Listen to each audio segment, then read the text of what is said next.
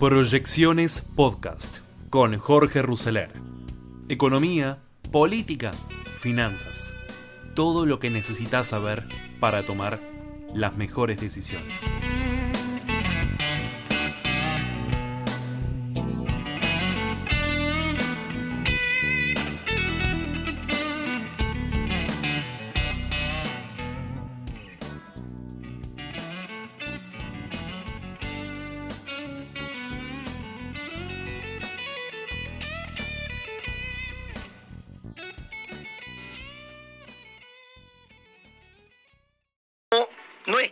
Próximo presidente, no cuál será el plan económico, es cuál será el acuerdo social, político, económico que vamos a tener, que vamos a determinar los argentinos. Si nos queremos sacar de encima nuestros lastres, nuestros pecados capitales que nos han conducido aquí al atraso máximo. Si le vamos a perdonar las dosis de populismo que ya tiene nuestra clase política incorporado, en términos generales, con excepciones, con más o menos excepciones. Yo lo llamo populismo en sangre para hablar de algo que ha ido comiendo, comiendo nuestra idiosincrasia, que se ha ido comiendo nuestros anticuerpos, tanto que hemos perdido la noción de cómo funcionan las cosas en el mundo y hemos perdido la noción de cómo hace el mundo para tener bienes y servicios públicos que da un Estado y cuál ha sido el tránsito para adquirirlos. El populismo te regala lo que no ha podido construir y nunca construyó ni se propuso construir por sí mismo y el populismo no cambia su receta. Tener un Estado dadivoso que te dé derechos, que te dé prerrogativas, subsidios, prebendas, asignaciones, es la quintesencia del populismo. Ahora, jamás vas a escuchar al populismo plantear cómo se construye eso, con qué esfuerzo, con qué reglas de juego, a partir de qué inversiones, a partir de qué aspectos básicos que la sociedad debe proveer para tener ese estado. El estado de bienestar no es distribuir un maná del cielo que alguien decide mágicamente que llueva. El estado de bienestar es la construcción social y económica. Por supuesto, alguien me dirá desde el populismo, sí, claro que tenemos la receta. Ese estado de bienestar se construye quitándole lo que el rico le quitó a los pobres. Es la idea de la vieja izquierda, del marxismo, del socialismo, del muro de Berlín, del lado oriental, que fracasó, que terminó haciéndose trizas, porque ni China ni Rusia la ex Unión Soviética sostienen ese paradigma. El paradigma de Vladimir Putin es de un capitalismo rapaz, prebendario y de amigos, pero capitalismo y más feroz que el más feroz de los capitalismos occidentales. Y China es un capitalismo rapaz con Estado único y dictadura. Eh, no, la Argentina está en otra cosa. Yo escucho que una candidata propone servicio militar o servicio cívico obligatorio, Amalia Granata. Mirá, puede haber muchas cosas para, o, muchos debates para darle trabajo a los chicos, que no se droguen. Lo primero que tenés que darle es un horizonte, no otra obligatoriedad de un Estado que no tiene ética, que no tiene moral, que no tiene legitimidad moral, un Estado que no tiene legitimidad moral no te puede obligar y seguir coartándote la libertad. Así que el Estado te va a imponer un servicio este, cívico. ¿Desde dónde te lo va a imponer? Por eso, eh, hay grandes temas que vamos a tener que debatir antes de llegar al 2023. No creo que la clase política los esté debatiendo, todo lo contrario. Un parlamento, parlamento, están todas las fuerzas políticas que aprobó una sola ley en lo que va del año. el acuerdo con el Fondo Monetario Internacional cuesta 127 millones por día tener regulaciones absurdas en el campo, tener regulaciones absurdas en la aeronavegación comercial, tener legislaciones absurdas en materia de previsión social. El Estado está lleno de una maraña de máquinas de impedir, de atraso y de fracaso. Es la gran discusión. Es cómo nos sacamos, cómo depuramos nuestra sangre de populismo de eh, un bienestar ficticio, de una ilusión monetaria, de tener por moneda una cuasi moneda. No se trata de nombres propios. Milei, Macri, Bullrich, Larreta.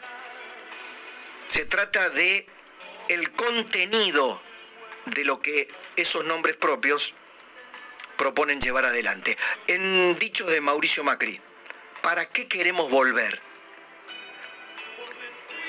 Para sacar el populismo, para combatir el populismo como no lo hicimos o no lo pudimos hacer, me parecería una buena manera de ponerle proa a la propuesta opositora.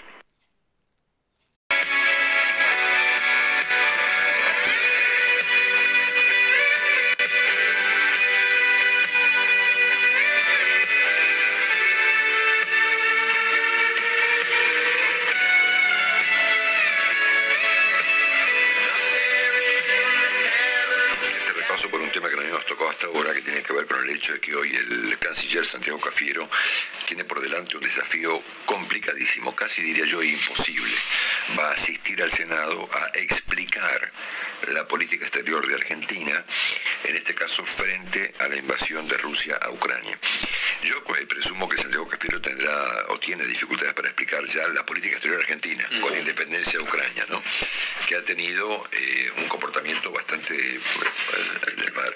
eh, errático sería una palabra extremadamente suave para explicar el comportamiento de Argentina respecto a mm, Venezuela, por ejemplo, a Cuba, Nicaragua naciones que atraviesan por instancias dramáticamente autocráticas, particularmente Venezuela, siendo que el presidente hace poco festejó los avances de Venezuela en materia de derechos humanos y postuló la idea de reconstruir las relaciones diplomáticas como estaban antes de no sé cuál conflicto.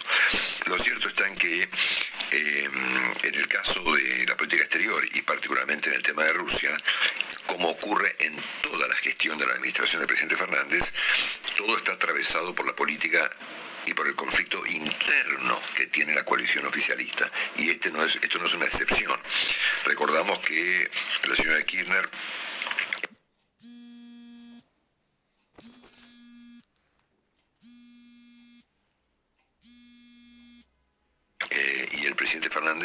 Han festejado la figura de Vladimir Putin en varias oportunidades, ¿no? Yo recuerdo a la señora Kirchner en un acto en la provincia de Buenos Aires eh, desafiando al mundo. ¿Quién diría que las vacunas iban a terminar siendo rusas y chinas, ¿no es cierto? Bueno, las vacunas rusas fueron vacunas eh, excluidas del calendario a nivel internacional y las vacunas chinas son un han un fracaso estrepitoso, ¿no?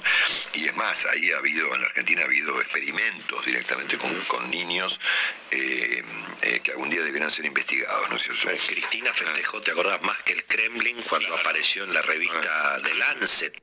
El caso de la Sputnik.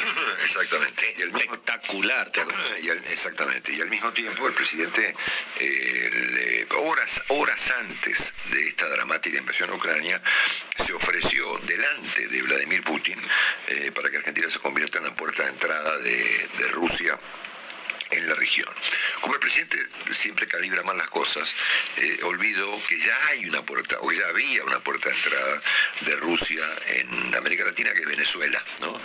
Así que llegamos tarde hasta para la locura. Y Cuba históricamente.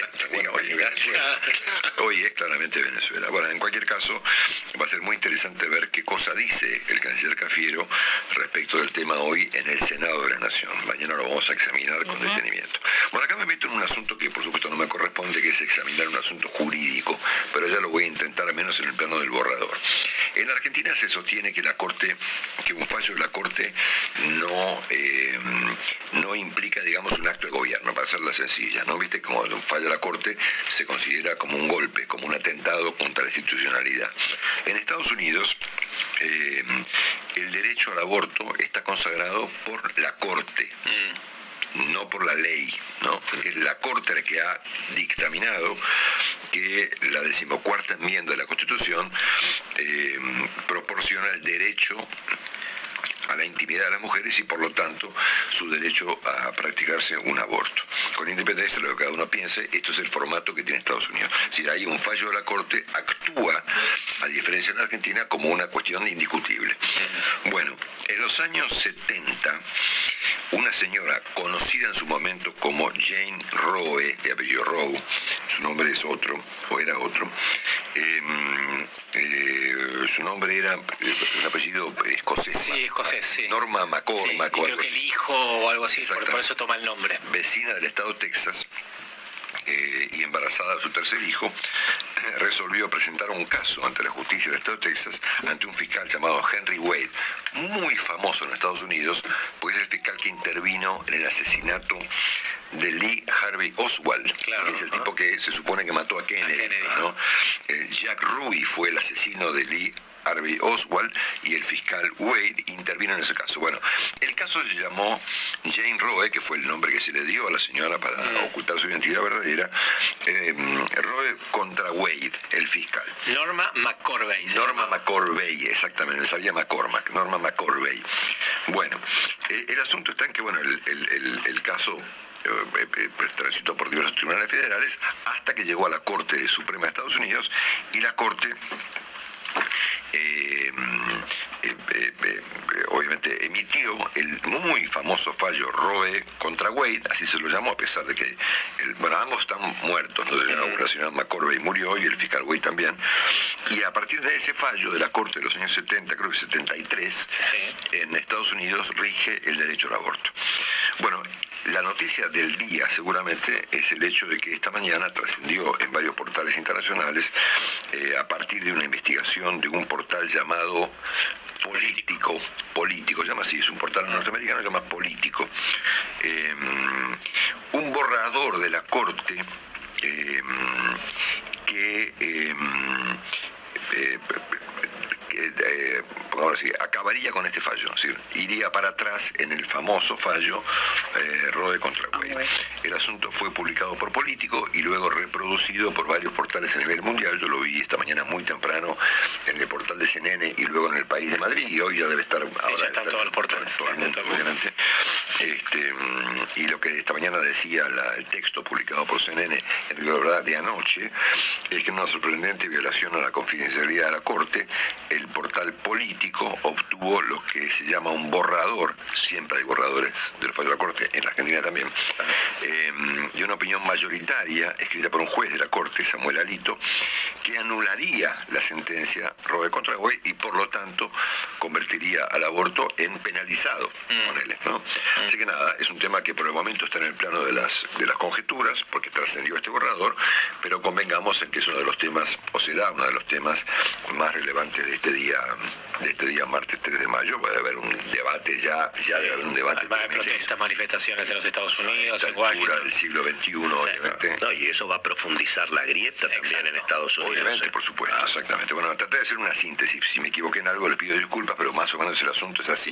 Está este fallo del año 73, el resultado de una demanda que hizo una señora. Eh, finalmente el- se expidió la corte y ese fallo quedó firme hace, no sé, hace cu- 50 años que está Sí. firme, ¿no? Y ahora habría un borrador para eliminar ese fallo y en todo caso volver a penalizar el aborto. Entonces, O lo tiene que decidir en ese- la, la Cámara. Lo que está diciendo es, esto nosotros no deberíamos, el legislador es el que tendría que legislar. Exactamente. Bueno, atención con Nueva York, eh, porque vuelve a haber una suerte de alerta por el COVID, ¿no? Eh, la ciudad está evaluando el- la vuelta algún nivel de restricción, entre ellos el uso de barbijo o tapabocas. Eh, no, no tengo más detalles que esto, pero bueno, se ve que algo debe estar pasando. Me contaba una persona que yo conozco mucho, que trabaja en una oficina importantísima ahí en, en Park Avenue. Qué lindo. Una señora que es una capa de Park Avenue. ¿no? Trabaja para la dueña del mundo. Me, me imagino, si ahí están todos los Ah, dueños importantes. Que yo le pregunté, si vuelven a la oficina, me dijo, no, por ahora no. Porque se mezclan las dos cosas, no se mezcla la pandemia y estas cosas que pueden volver a ocurrir. Y al mismo tiempo hay todavía en Estados Unidos, como en toda parte del mundo, una cierta resistencia a volver a la oficina y de trabajar de manera eh, claro. eh, pa- parcial, por lo parcial por lo menos, desde las casas. Bueno, hablando de la Argentina, eh, hoy es noticia en el portal Infobae que eh, diversos funcionarios o personalidades vinculadas al kirchnerismo están ya postulando la candidatura de Cristina Kirchner para el 2023. Anoche, en el, en el eh, re- siempre tan relevante comentario de Carlos Pañi en la televisión, en La Nación Más, él planteó la posibilidad, en el, obviamente en una perspectiva, digamos, de una competencia entre la señora Kirchner y Mauricio Macri en las elecciones del año 2023. ¿no? Continúan en la Argentina los, el, el revuelo de nombres para sustituir a Martín Guzmán, asunto que presenta varias com- complicaciones porque a ver, sacar a Guzmán es un golpe para el presidente, es el golpe que le faltaba, digamos, y al mismo tiempo, ¿quién va a agarrar este lío eh, en un contexto de una controversia política de semejante magnitud? Redrado, ¿eh? Álvarez Agis, Lavagna. ¿eh? Bueno, pero los nombres siguen. eh, Uno de los, de los mayores, de los mayores activos de Martín Guzmán ahora, que no hay nadie claro, que lo reemplace. Obviamente, esto sigue obviamente erosionando a la figura tanto de Guzmán como del presidente Fernández. Eh, desde mañana, miércoles a las 7.30 de la mañana, vuelven las reuniones de gabinete después de seis meses. Mirá, ¿no? Bueno. O sea, en dos años de administración de Fernández hubo por lo menos seis meses. Debe haber habido más, pero seis meses sin que los ministros se reúnan entre ellos. Pensábamos que como como tanto tiempo. Vos eras el ministro de qué cosa, porque ni la gente sabe. Vos venías, ¿por qué venías? ¿Cuál era tu qué? Sí, ¿Hiciste señor. algo en la cara? Los únicos, ministros- los únicos ministros que se conocen son los que están ajustados a una discusión. Fiero, Culfas, eh, Guzmán. Eh, el ministro de, de Trabajo, exactamente, el resto de los ministros. No tenemos muy claro qué papel juegan en la Argentina. Son medio como mudos, además. No hay una presencia, no hay un rol del gabinete de ministros, justamente por el hecho de que en cada ministerio, dentro de cada ministerio, se reproduce el conflicto político que afecta a la coalición oficialista. Es decir, hay un lío importante de albertistas, cristianistas, etcétera, masistas, dentro de cada ministerio. Fíjate es que- gobernable, ¿no? Eh, entre albertistas y cristinistas tenés 64. Claro. Porque tenés al ministro y al número 2. Claro. El 1 es de Alberto, el 12 es de Cristina o viceversa. En otros lados hay además agregarle unos cuantos masistas. Oh, claro, por supuesto, sí, sí. Vivible debe ser. Bueno, uno de los aspectos más curiosos del día es el abrazo de ayer del presidente Fernández con Luis Delía, ¿no? Eh, que acusó a Máximo Kirchner de Lía eh, delante del presidente de, de acusó digo a Máximo Kirchner de ser funcional a la derecha macrista ¿no? bueno este lo propio está ocurriendo con la figura de Javier Milei por eso conversamos hoy con él de que está siendo acusado de ser funcional justamente a, a los Kirchner a Máximo Kirchner y a Cristina Kirchner eh, porque está dividiendo la oposición él tiene razón cuando dice que los votos no son de nadie ¿no? es obvio eso ¿verdad? Así que bueno, es una. mm, A ver, dentro de la, de la, mm, eh, del momento tan dramático de la política argentina y del hecho de estar anticipando un debate electoral un año y medio antes, esta es la instancia más primitiva del debate, ¿no? La de acusar a cada uno de ser parte de una conspiración en contra de los demás, ¿no? Es una cosa muy, muy, muy, muy básica, muy, muy primaria, ¿no es cierto? Hoy este mm, habla sobre el tema. eh, habla sobre el tema el, mm, el senador eh, Lustó, ¿no? que dice, bueno, lo que firmó el comunicado fue Patricia Bullrich, ¿no? Le va a decir, señorita, señorita, fue ella. ¿no? Ah, sí, difundieron la foto incluso de Sí, Patricia. sí, sí, sí, unas discusiones muy tristes, digamos, eh, considerando el estado de cosas de la Argentina y se ve que no están calibrando bien el desconcierto y la rabia que hay de los argentinos contra los políticos en términos generales. Y en esa volteada caen todos, ¿no? Los del oficialismo y los de la y los de la oposición. ¿no? Acá está, la que escribió el comunicado fue Patricia Bullrich, dice el senador Lustó en un reportaje que le ofrece esta mañana al diario Clarín Nacional. Bueno, y apareció este economista, Diego Giacomini, que fue autor de un libro con Milei en su oportunidad, que lo acusa de funcional a Cristina Kirchner por haber dicho que a Cristina tiene que juzgar la justicia y sus eh, casos, sus implicancias en la corrupción deben ser resueltas por un juez o por la corte o por lo que sea. Y eso, eso es, a juicio de los que lo critican, una evidencia vis- visible, digamos, de eh, su eh, del hecho de ser parte de una conspiración, ¿no es cierto? Todo, todo, todo, todo muy loco, ¿no? Como frutilla de este postre y para probar el nivel de anacronismo adicional que tiene la- el debate público argentino, la vistosa diputada Amalia Granata, eh, vistosa me digo en términos de que cuando dice algo lo- los portales lo Sí, reproducen. claro.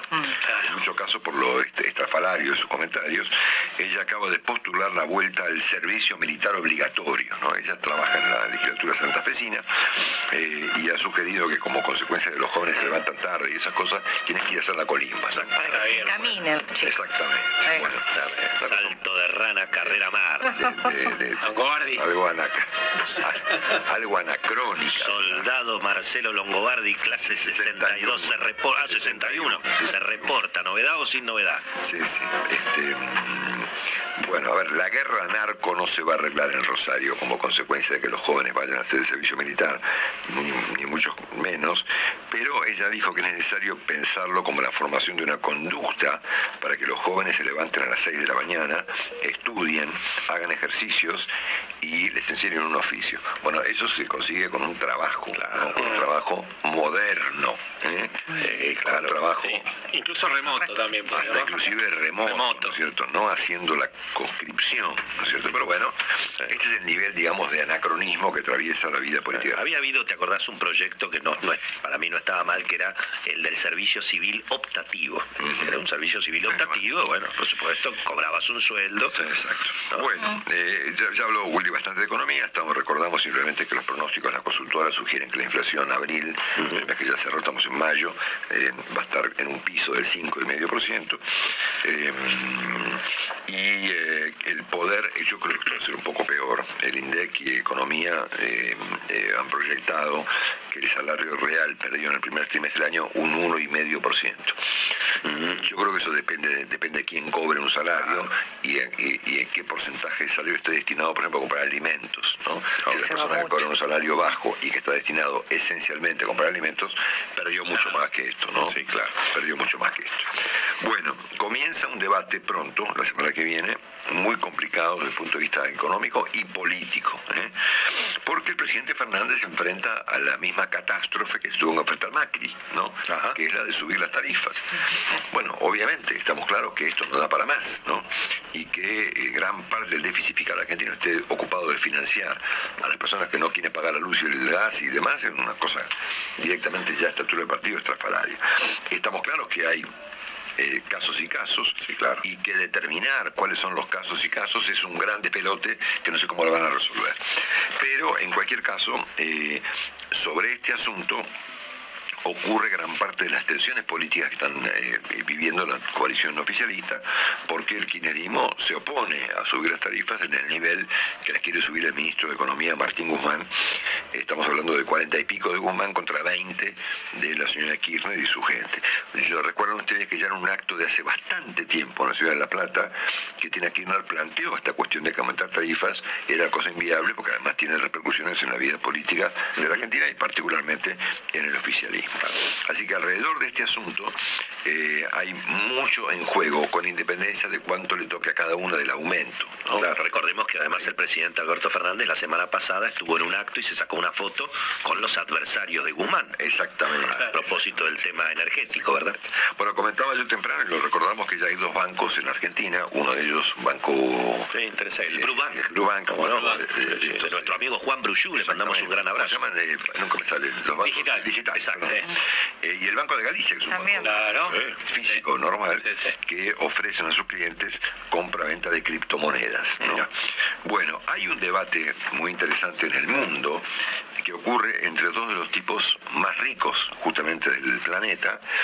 Eh, uno está muy de moda, es Elon Musk, un promotor de las criptomonedas, y el otro es el legendario Warren Buffett, ¿no? que es el dueño de una compañía llamada Berkshire Hathaway, que son inversores clásicos, una- él tiene un fondo de inversión gigantesco que invierte en activos clásicos, Apple, Coca-Cola, qué sé yo, sí, es dueño de un montón de porcentajes de compañías. Bueno, eh, en, su- en- en su última... Warner, Marcelo, también. Y tienen acciones en Warner también. Muchas. mira. Así que, así que Marcelo, atenti, atenti al lupo.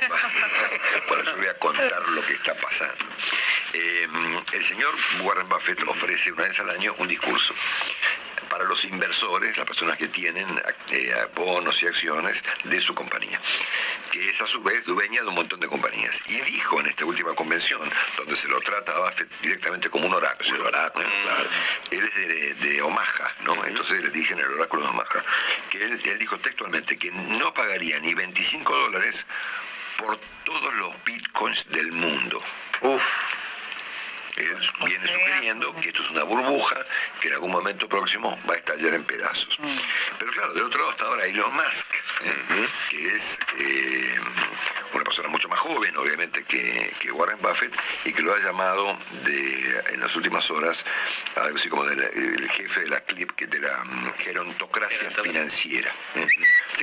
Simplemente que ustedes estén al tanto de que hay un debate entre los dueños del mundo respecto de la cuestión de las criptomonedas. Para terminar este nosotros estamos, estamos con los dos. Con los dos, claro. Estamos con Buffett y con Musk. Exactamente, pero por supuesto. No somos funcionales a nadie. En ese debate estamos con los dos. que gane. Los dos. Bueno,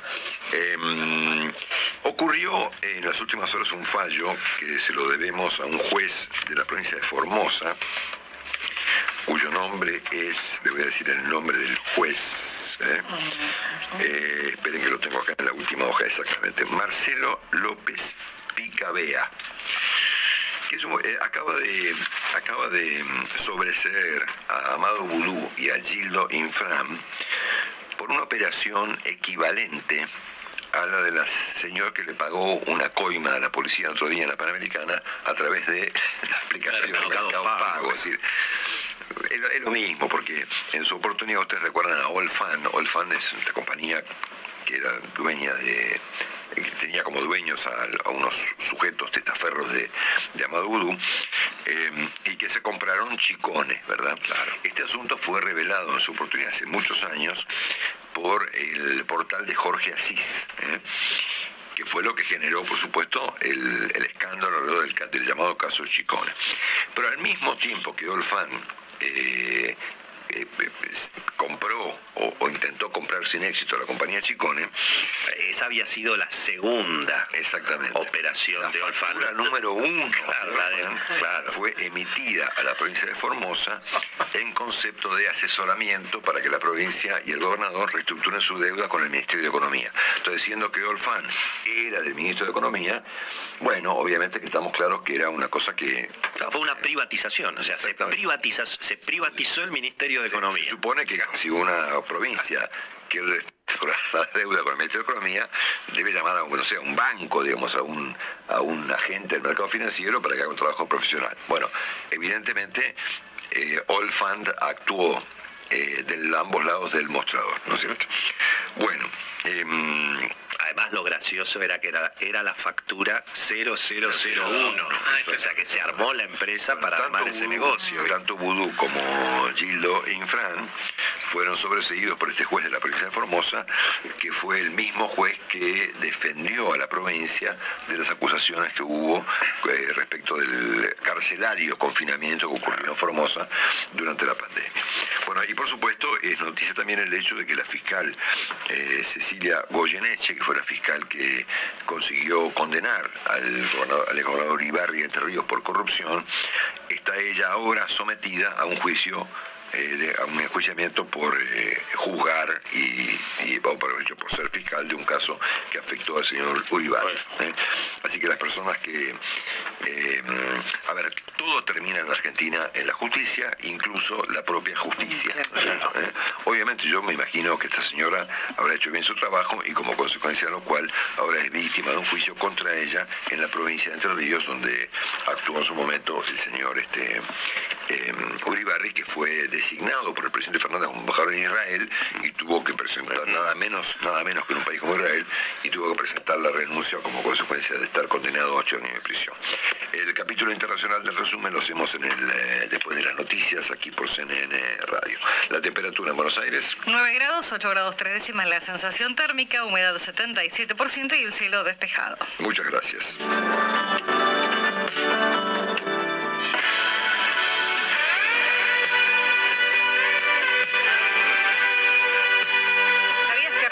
Red de Pagos está llegando a todo el país? En nuestros centros de cobro vas a poder pagar todos los impuestos y servicios, retirar dinero, recargar la sube y muchos servicios más. Y ahora también podés pagar online. RIPSA Red de Pago, estamos cerca tuyo.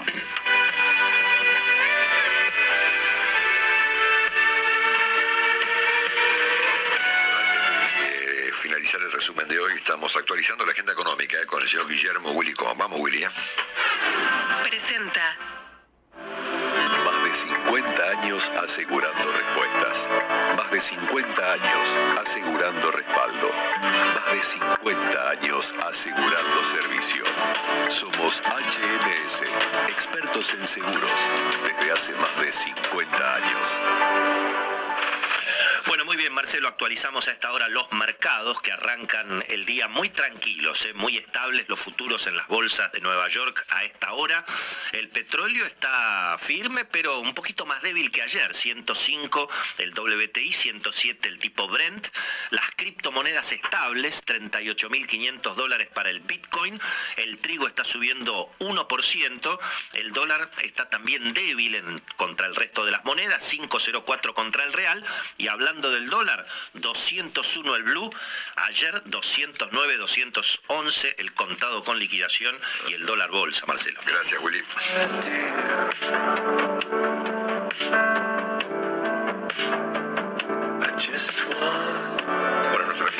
Álvarez, que es el corresponsal del canal TN grosso, en Estados Miami. Unidos, de Miami. Hoy le mandamos un abrazo, es amigo mío y de Nicolás Singer. Claro que sí. por supuesto.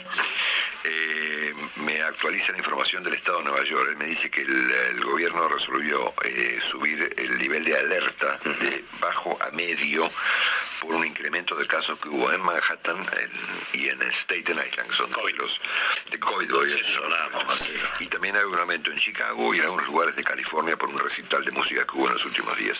Así que bueno, seguiremos el tema de cerca y le mandamos un abrazo muy grande a, a Marcos Y Arias. esperamos verlo pronto. Y esperamos verlo pronto allá. Nosotros yendo para allá. Claro, South sí. Beach, por ejemplo, South Beach. Rápidamente les ofrezco un repaso final del tema Ucrania, porque esto finaliza con lo más grave del día, ¿eh? que es el, el comentario que ha hecho el señor Lavrov. Dicho esto, recordamos que las cifras dicen, obviamente en una guerra, a ver, ayer se supo que el famoso fantasma de Kiev era un invento, ¿no? ¿Saben ustedes? No sé.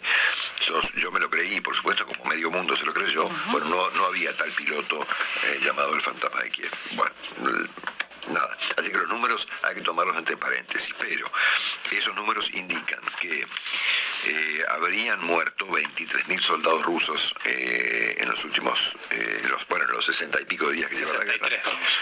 Eh, y que los ucranianos habrían bajado en 68 días 194 aviones, 155 helicópteros, 271 drones. Habrían destruido 1.048 tanques, 460 piezas de artillería, 2.500 vehículos blindados de transporte de tropas, 84 misiles de crucero, 152 lanzacohetes, 8 barcos, 1.824 vehículos diversos, 80 unidades de defensa antiaérea y 38 unidades de algo llamado equipos especiales. Que al mismo tiempo habrían muerto en Ucrania 3.000 civiles, Sí, cifra que me parece que le falta un cero, ¿no? Las fuentes que yo tengo en Ucrania de, de- con las que me escribo habitualmente dan cuenta de 30.000 civiles muertos, que es un número más consistente con las imágenes que uno ve diariamente desde Ucrania. Y dentro de estos 3.000 muertos, en principio, habría 219 niños muertos y 405 menores heridos por diversos eh, ataques rusos sobre el territorio ucraniano. Dicho esto, y para terminar, la nota la dio ayer el tenebroso Sergei Lavrov, desde hace muchos años canciller de Vladimir Putin, cuando dijo que, mm, bueno, dijo Hitler tenía sangre judía, ¿eh? igual que eh, mm, eh, Volodymyr Zelensky. Si consideramos que mm, el planteo, el fundamento de esta guerra es, entre otros, desnazificar a Ucrania, lo que está diciendo Lavrov es que los eh, nazis, digamos, más importantes son los propios judíos. Los judíos serían, a juicio de Lavrov, sus propios verdugos, ¿no? Y que los principales nazis han sido efectivamente judíos, como Hitler, ¿no?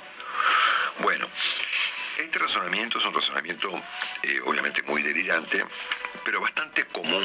¿eh? En la Argentina se utilizó de, parte de algunos sectores también bastante extraviados, para justificar el ataque a la Embajada de Israel. Que se dijo, bueno, fueron los, los propios, explotó un arsenal, ¿eh? o fueron los propios judíos los que atentaron contra ellos mismos. Eh, a este razonamiento, eh, esta mañana Marcelo Cantelmi, que es el analista internacional del diario Clarín, bueno, acá tengo, tengo una mesa muy chiquita, entonces se me mezclan los papeles. Bueno, lo descalifica con mucho fundamento. lo que está, está buenísimo. Pero además de ser un razonamiento despiadado, delirante, bochornoso, eh, agraviante y por otra parte mentiroso, es un razonamiento muy peligroso si se lo convierte en diagnóstico, ¿no? Porque si efectivamente Rusia cree que Ucrania es un país nazi, manejado por un nazi, que como Hitler tenía orígenes judíos, bueno, obviamente, ¿cuál es el plan? Desnazificar Ucrania. Ante la evidencia ¿eh? de que Ucrania es un país equivalente a la Alemania de Hitler, bueno, y considerando el papel que Rusia se atribuye o tuvo efectivamente en el combate contra Hitler en la Segunda Guerra Mundial, bueno, le puede mandar una bomba atómica. Eh, bajo el argumento de que, bajo el argumento de que mm, es el bien contra el mal, digamos. El bien contra el mal, ¿cierto? Así que, bueno, em, me gustaría mucho saber qué piensa la Argentina de este punto, ¿no? Siendo que hoy el canciller Cafiero va a ofrecer en el Senado información respecto de cuál es el punto de vista de la Argentina respecto del tema de Ucrania. Estaría muy interesante que Cafiero se refiera a los niños muertos, a los eh, civiles muertos, a las fosas comunes, al, impedimento, por ejemplo, que Putin está poniendo ahora a los corredores humanitarios, ¿eh? Los está bloqueando para que la gente no pueda salir del infierno en el que Rusia metió a los ucranianos. Y sobre todo me gustaría saber qué es lo que la Argentina piensa del hecho de que, mm, de que al igual que Hitler, eh, los ucranianos son todos nazis. ¿no? Sería revelador ¿eh? que algún senador ¿eh? le pregunte al canciller Cafiero qué opina de toda esta información. La frase le perteneció a Guzmán hablando con dos empresarios. Le dijo, ayúdenme, porque lo que puede venir va a ser mucho peor. Es genial, él no dice que es bueno. dice, mira, yo soy horrible soy espantoso. Pero mira, ojo, ¿eh? Ayúdenme porque lo que viene es mucho peor. Y no es buenísimo, es buenísimo. Hace mucho tiempo que no escucho una definición como esta. Te digo, la guardé con un marquito que esta no la voy a ver por mucho tiempo. Y luego, Bebo, muchos lo piensan, ¿eh? Muchos empresarios, muchos integrantes del Círculo Rojo dicen, no es que Guzmán sea bueno, ahora... Los que vienen son peores. Exactamente. Mirá si por alguna de esas casualidades a Cristina se le ocurre poner a Roberto Feletti. Ah. Verdaderamente tenemos que apagar la luz e irnos todos, ¿no? Yo compro dólares, yo vendo todo y compro dólares en 24 horas.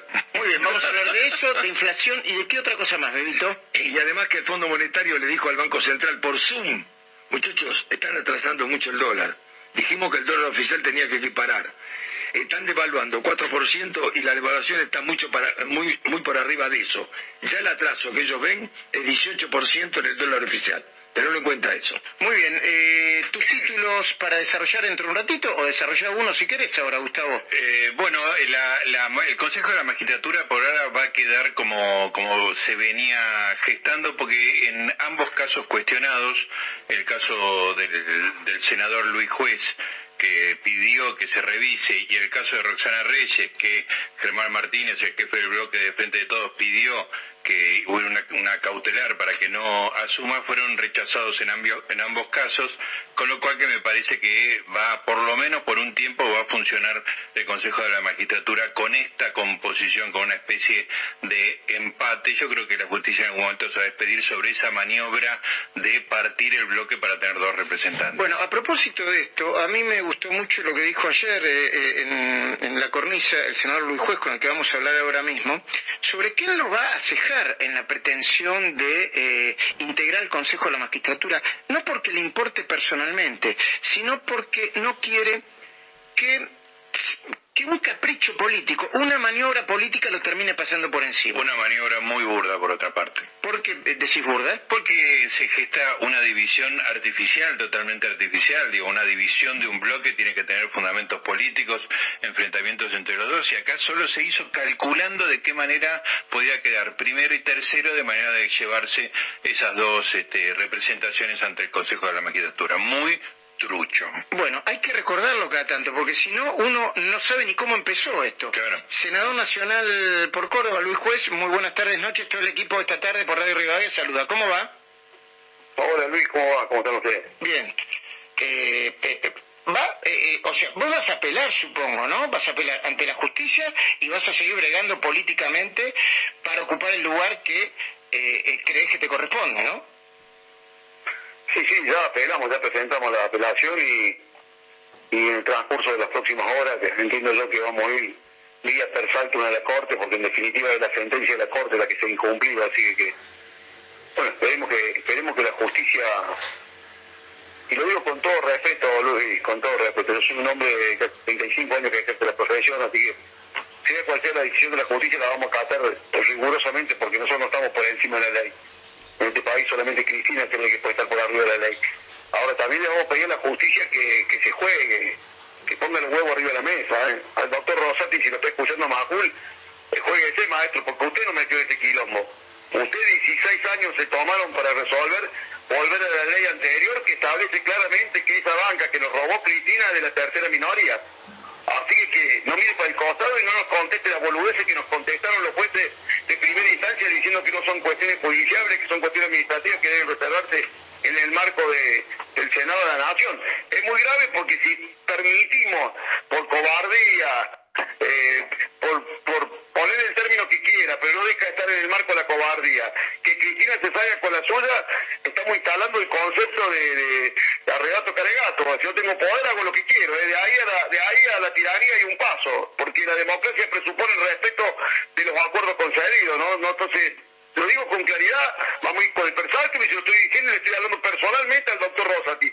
Independientemente de lo que haga, lo vamos a defender a morir en la Corte. El miércoles vamos a defender como la vendemos defendiendo este avasallamiento que quiere hacer Cristina contra la Corte. Pero también cansado de escuchar que dicen, ah, los políticos se enriquecen, se la llevan a todas, se hacen ricos, no tienen, no respetan las instituciones, no respetan la autonomía de la justicia, pero cuando la justicia tiene que intervenir, le tiembla la pera cuando el ciudadano es un tipo con poder. Mucho más cuando se trata de Cristina Kirchner. Así que, yo lo voy a seguir hasta morir al tema, no porque tenga ninguna particular inclinación de saltarme en el Consejo de la Magistratura. Pero me designaron por ese lugar y bueno, eh, quienes, quienes me conocen a mí saben que no soy de los que se arrugan cuando le echan la falta con 20. La vamos a ir hasta el final. Pero ya le estoy advirtiendo a la Corte, porque la verdad que pensé que era tan sencillo mostrar la maniobra. Es una estafa. Es tan sencillo contar cómo, cómo, cómo rompieron todos los compromisos, todos los acuerdos, cómo dividieron una bancada bajo el pretexto de tener hoy dos bloques y quedarse con un lugar que no le corresponde. Como decir que el kirchnerismo tiene 35 senadores que no alcanza a tener la mitad del cuerpo y se quedó con tres de los cuatro lugares que le corresponde al Senado en el Consejo de la Magistratura. O sea, no hay forma de poder explicar ni siquiera matemáticamente cómo una expresión política con menos de la mitad tiene tres cuartas partes de lo que le corresponde eh, al conjunto del Senado. Ahora, Luis, Así que, ¿por qué? Y espero que hagan y, actúen- y estén a la altura de las circunstancias. obviamente eh, Luis Juez eh, explica, lo explicamos de una vez, nosotros también, que eh, hizo una presentación. Eh, el- le- eh, le falló en contra un juzgado en lo contencioso administrativo. ¿eh? ¿Y por qué estás pidiendo per saltum ya que directamente se haga cargo la Corte? Eh, ¿Porque crees que eh, eh, están las razones para pedir ese per saltum y la urgencia del caso? Eh, porque no va a hacer cosas que el presidente de la Corte, que al mismo tiempo ahora por, por la reposición de la ley, que la misma Corte planteó, si se daba el caso de no tener ley en los 120 días que había establecido como un plazo perentorio, eh, estamos hablando de la misma persona, que el doctor Rosati se le ocurra tomarle juramento a un senador que está en un lugar trucho, que no le corresponde estar, porque ese no es el lugar que le concedieron las minorías cuando votaron, que que el lugar que le concedieron los, los ciudadanos cuando se votó el año pasado. Claro. Y el problema de fondo acá de nuevo, Luis, el, el problema de... Luis. Sí, sí, sí. Porque, porque la sentencia que se ha incumplido es la sentencia de la Corte. No es una sentencia de un tribunal inferior. Es la sentencia, es la mismísima sentencia de la Corte, la que establece reponer eh, en con respecto a mayoría y minoría a la que corresponde a la ley anterior de la reforma del 2000. A ver si entendí bien. Vos lo que decís es que lo que hizo el en lo contencioso administrativo es parecido a lo que hizo el juez federal, creo que era Entre Ríos, para este, ponerse por encima de la autoridad de la Corte. No, después de este río fue un acto de, un militante político devenido el magistrado federal. Fue meterse en un tema que no le correspondía, en, en un momento que no le correspondía, para evitar eh, eh, eh, puntualmente que, que cumpliera el plazo de los 120 días. Esa fue una actitud que la Corte claramente, inclusive eso- esos antecedentes los remitió el Consejo de la Magistratura para, para la sanción del magistrado. En este caso el juez actúa con un nivel de- de de, de obsecuencia y temeridad al poder que, que, que- que es inadmisible para un magistrado. Inadmisible. Con esas cosas, eh, al- al ciudadano común resulta que le caen con todo el peso de la ley, son inflexibles. Al tipo que tiene poder son obsecuentes eh, en demasía. Yo digo, eh, después así se construyen las democracias, ¿no? O sea, después nos quejamos, nos llenamos la boca, eh, andamos eh, por todos lados, no, la política, y que la política basada la justicia, la independencia de los poderes, pero cuando vos le das al poder judicial que, que intervenga, no puede decir un juez eh, que no tiene competencia para actuar, que no corresponde, que son actos no judiciables. Y, entonces cuando interviene la justicia, para buscar equilibrio entre los poderes. No, y además acá hay de fondo, Luis, el equilibrio, el, el, el- el- a ver, el- como herramienta el Consejo de la Magistratura, con eh, nombrando a un consejero K, eh, Cristina vuelve a ser intocable, ¿no?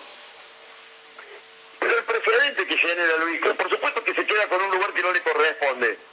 Porque aparte, yo te lo expliqué la vez pasada, cada dos años se renueva la Cámara de Diputados y la Cámara de Senadores. Un tercio de la Cámara de Senadores y la mitad de la Cámara de Diputados. En la sesión anterior al inicio de las sesiones, se hace la sesión preparatoria, por lo general los 9 de diciembre cada dos años. En esa sesión se resuelve la mayoría y minoría conforme a lo que la gente votó, qué lugares se reparte a cada uno de los sectores. Cuando se hizo la sesión del 9 de diciembre del año pasado, después de la elección de- de- del 14 de noviembre, nosotros que habíamos ganado, que habíamos logrado juntar una importante cantidad de senadores. Eh, eh, el bloque radicalismo era la segunda minoría y el bloque del Frente Pro era la tercera minoría. La primera minoría la tenía el kirchnerismo porque había logrado juntar 35 senadores. Así se repartieron las cosas, así se repartió la vicepresidencia primera para el radicalismo, la vicepresidencia segunda para nosotros y la presidencia alterna para el Frente de Todos porque era el, eh, era el bloque mayoritario. Lo que hizo Cristina, agarrar del bloque, agarrar con un cuchillo, cortarlo al medio, decir, bueno, acá están estos senadores, acá están estos otros, y como este grupo es más importante, más numeroso que el bloque del Frente Pro, a partir de ahora le corresponde ese tercer lugar. Una truchera absoluta, que ellos lo vendieron como una maniobra estratégica, como una picardía cristina, como una actitud. No, no, no, no, no, no, no nos confundamos. Para un ciudadano común eso es- con- constituye un hecho irregular, ilícito y arbitrario, no puede ser que porque lo haga el poder se convierta en una maniobra estratégica increíblemente una jugada de ajedrez, de pizarrón, mentira. Es, es exactamente lo mismo. ¿Qué te- senador, el juez, ¿qué está haciendo, eh, qué está haciendo Máximo Kirchner, no solo con Guzmán, sino pegándole a, Horacio Rodríguez Larreta y a los medios en la misma bolsa. Está jugando un partido para, no sé, para que crezcan los libertarios, para que crezca Macri. ¿Qué juego, qué, qué, qué carambola política están haciendo? ¿Cómo hay que interpretarlo? Ellos están radicalizándose. Cuando el peronismo, cuando el peronismo empieza a sacarle el banquito al que, al que sentaron en ese lugar, se empiezan a radicalizar para mostrar que pueden ser otra cuestión, construyen un relato. Y en eso está Máximo, su, su mamá y sus amigos. Se radicalizan, empiezan a construir el relato, el discurso, nosotros no lo acompañamos, no tenemos nada que ver. Esta es una decisión que nosotros no la convalidamos. Y empiezan a generar eh, la historia, la historia, la historia argentina siempre fue igual. Entonces los tipos con eso empiezan a, mostrar una, una, una supuesta conducta que, es distinta, entonces le, le, le mueve la escalera al inútil del ministro de economía que tenemos, porque la verdad hay que reconocer que es un inútil absoluto. La verdad que el acuerdo lo hizo el fondo, no, no, no, no, no, no, lo, no lo armó, pero pero bueno, Pero tienen proyecto alternativo, porque si el proyecto alternativo es Feletti, vamos a estar peor que, que, con Guzmán, ¿eh? aún compartiendo las críticas contra Guzmán. Eh, tampoco, tampoco, no, no, antes era Perón o muerte, ahora es Guzmán o lesiones leves, así que no, no tampoco. juez, juez, ¿qué tal? Granado lo saluda. Mire, la, la frase hoy de Guzmán a algunos empresarios, ayúdenme, porque lo que puede venir es mucho peor. si falta que ayúdenme, no lo voy a defraudar. pero lo que viene es mucho peor, dijo, no dijo que yo soy bueno. Sí, bueno, pero sea así, sea así que estamos de tres fantasmas. Falta de, de, de, de, Drácula a la momia, de la momia a Frankenstein, de Frankenstein. Eh, es así, estamos así, sí, sí, entramos al tren fantasma. No, Una mezcla del tren fantasma con titanes en el ring, ¿no? Con, con la, incluida la momia negra, que era la que metía más miedo de todo, ¿no? Sí, pobre, pobre Martín Carabaján se comía cada palito con la momia negra. Pero estos tipos meten miedo, o sea, no es que tenemos posibilidad de elegir. No, es así, o sea, se abrazó por un monstruo. El, otro será distinto, pero no deja de ser un monstruo. Si son tipos que no, no les importa nada, tienen un nivel de eso, les va bárbaro, ellos, ellos, viven bien, son ricos, no les importa, no tienen problema, la inflación para ellos no es un problema, ¿qué va a ser un problema la inflación? La inflación es un problema para el tipo que labura, para el que tiene un sueldo, para el que no tiene laburo, para el que sabe que no lo va a conseguir, para el ciudadano común, pero ellos no, están exentos de todas estas cuestiones mundanas, ellos viven aferrados al poder. El 74% del presupuesto de la Argentina lo manejan los chicos amigos de los chicos grandes, como decimos Luis, de la Cámara. Los chicos grandes de la Cámara, sí, sí. Senador. Sí, se pueden dar el lujo de hacerse los lo, lo, lo, adolescentes con las bolas como dos, dos pisos zapallos que cortamos ayer por el día de primero de mayo por el otro, ¿no? Senador, le quería preguntar por la qué mirada tiene usted respecto de estas idas y vueltas con entre Juntos por el Cambio y Milei, ese parate que le hicieron con el documento. ¿Cuál es su mirada? No, fue un despropósito. No, sé qué me estaban pensando los muchachos día. Un despropósito. Estamos diciendo a un guaso que dice que no quiere venir, que no lo vamos a dejar entrar. ¿Quién dice que no quiere venir? No sé, es como que yo me ponga a discutir. No lo vamos a contratar a Messi para que venga a jugar 10 talleres. Entonces, bueno, pero por algo que se nos ocurra. Una boludez terrible, pero bueno. bueno. Y bien, gracias, aprovecha el centro. Hasta un dinero que había ese centro, total, de línea de frente. Claro que sí. eh, eh, Luis Juez, perdón, gracias por atendernos, ¿eh? Nos vemos en cualquier momento. Bueno, pero si Messi quiere venir, lo recibimos, ¿eh? Lo digo. Muchísimas gracias. Ahí Luis fue diciendo que, que si viene Messi eh, lo recibe. Eh, eh, eh lo que yo te dije, vos me preguntaste, yo te lo dije así. Vos me lo dijiste. Osvaldo, Bebo, te lo Granado, te lo dije. Te lo dije. Che, a los empresarios hay que decirle que no, que no digan. Eh, ¿Cómo fue que dijo Martín Guzmán? Ayúdenme. No, ayúdenme. Hay que sacarle la N. Eso te iba a decir. 19 horas 35 minutos. Actualicémosla todo el tiempo, por favor. 13 grados 9 la temperatura en la ciudad. Ahora el cielo nublado, la humedad 60%. Eh, vamos a hablar con Martín Tetaz, diputado nacional por Juntos por el Cambio. Hay varios temas a tratar. Dólar, deuda, precio, Guzmán. Acaba de escribir esto. ¿Qué es eh, lo que me, acabas de mandar? ¿Algo que tiene que ver con la energía, eh, Joaquín? Con el Banco Central. A ver, en 2018 es eh, Nicolás eh, Gadano que escribe, en 2018 cambiamos el estatuto del personal del Banco Central para eliminar una cláusula que frente al fallecimiento de un empleado en actividad obligaba al banco a contratar a un pariente. Esto creo que lo tenía también el Banco Ciudad, no sé si lo levantaron, ¿eh? Me cuentan que el directorio acaba de restituir este derecho, según comunicó la comisión gremial. Es un buen tema para arrancar. Martín Tetán, muy buenas tardes, noches. Eh, todo el equipo de esta tarde te saluda. ¿Cómo va? Martín. Martín, ¿me, ¿me oís? No, ahí no. No. Bueno, probamos de nuevo.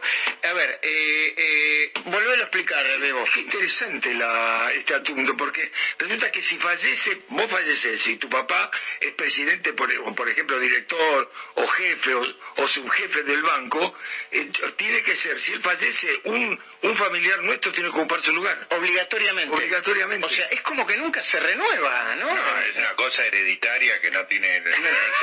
No, creo que lo tenían varios bancos, pero era, Sí, había, era en otro momento y además tenía un cupo determinado eso. No es que vos podés, este, no es que si se mueren, no sé, mil juntos entran todos. una cosa de loco. Es una No, locura. no, no condice con las condiciones modernas de trabajo. No, está bien. Vía de comunicación, vamos. 11 50 26 8630, nuestro WhatsApp 11 50 26 8630. Hola Luisma y todo el equipo, espero que estén muy bien. Gustavo de Marte les escribe, bueno, para agradecerles la compañía y, y lo divertido del pase.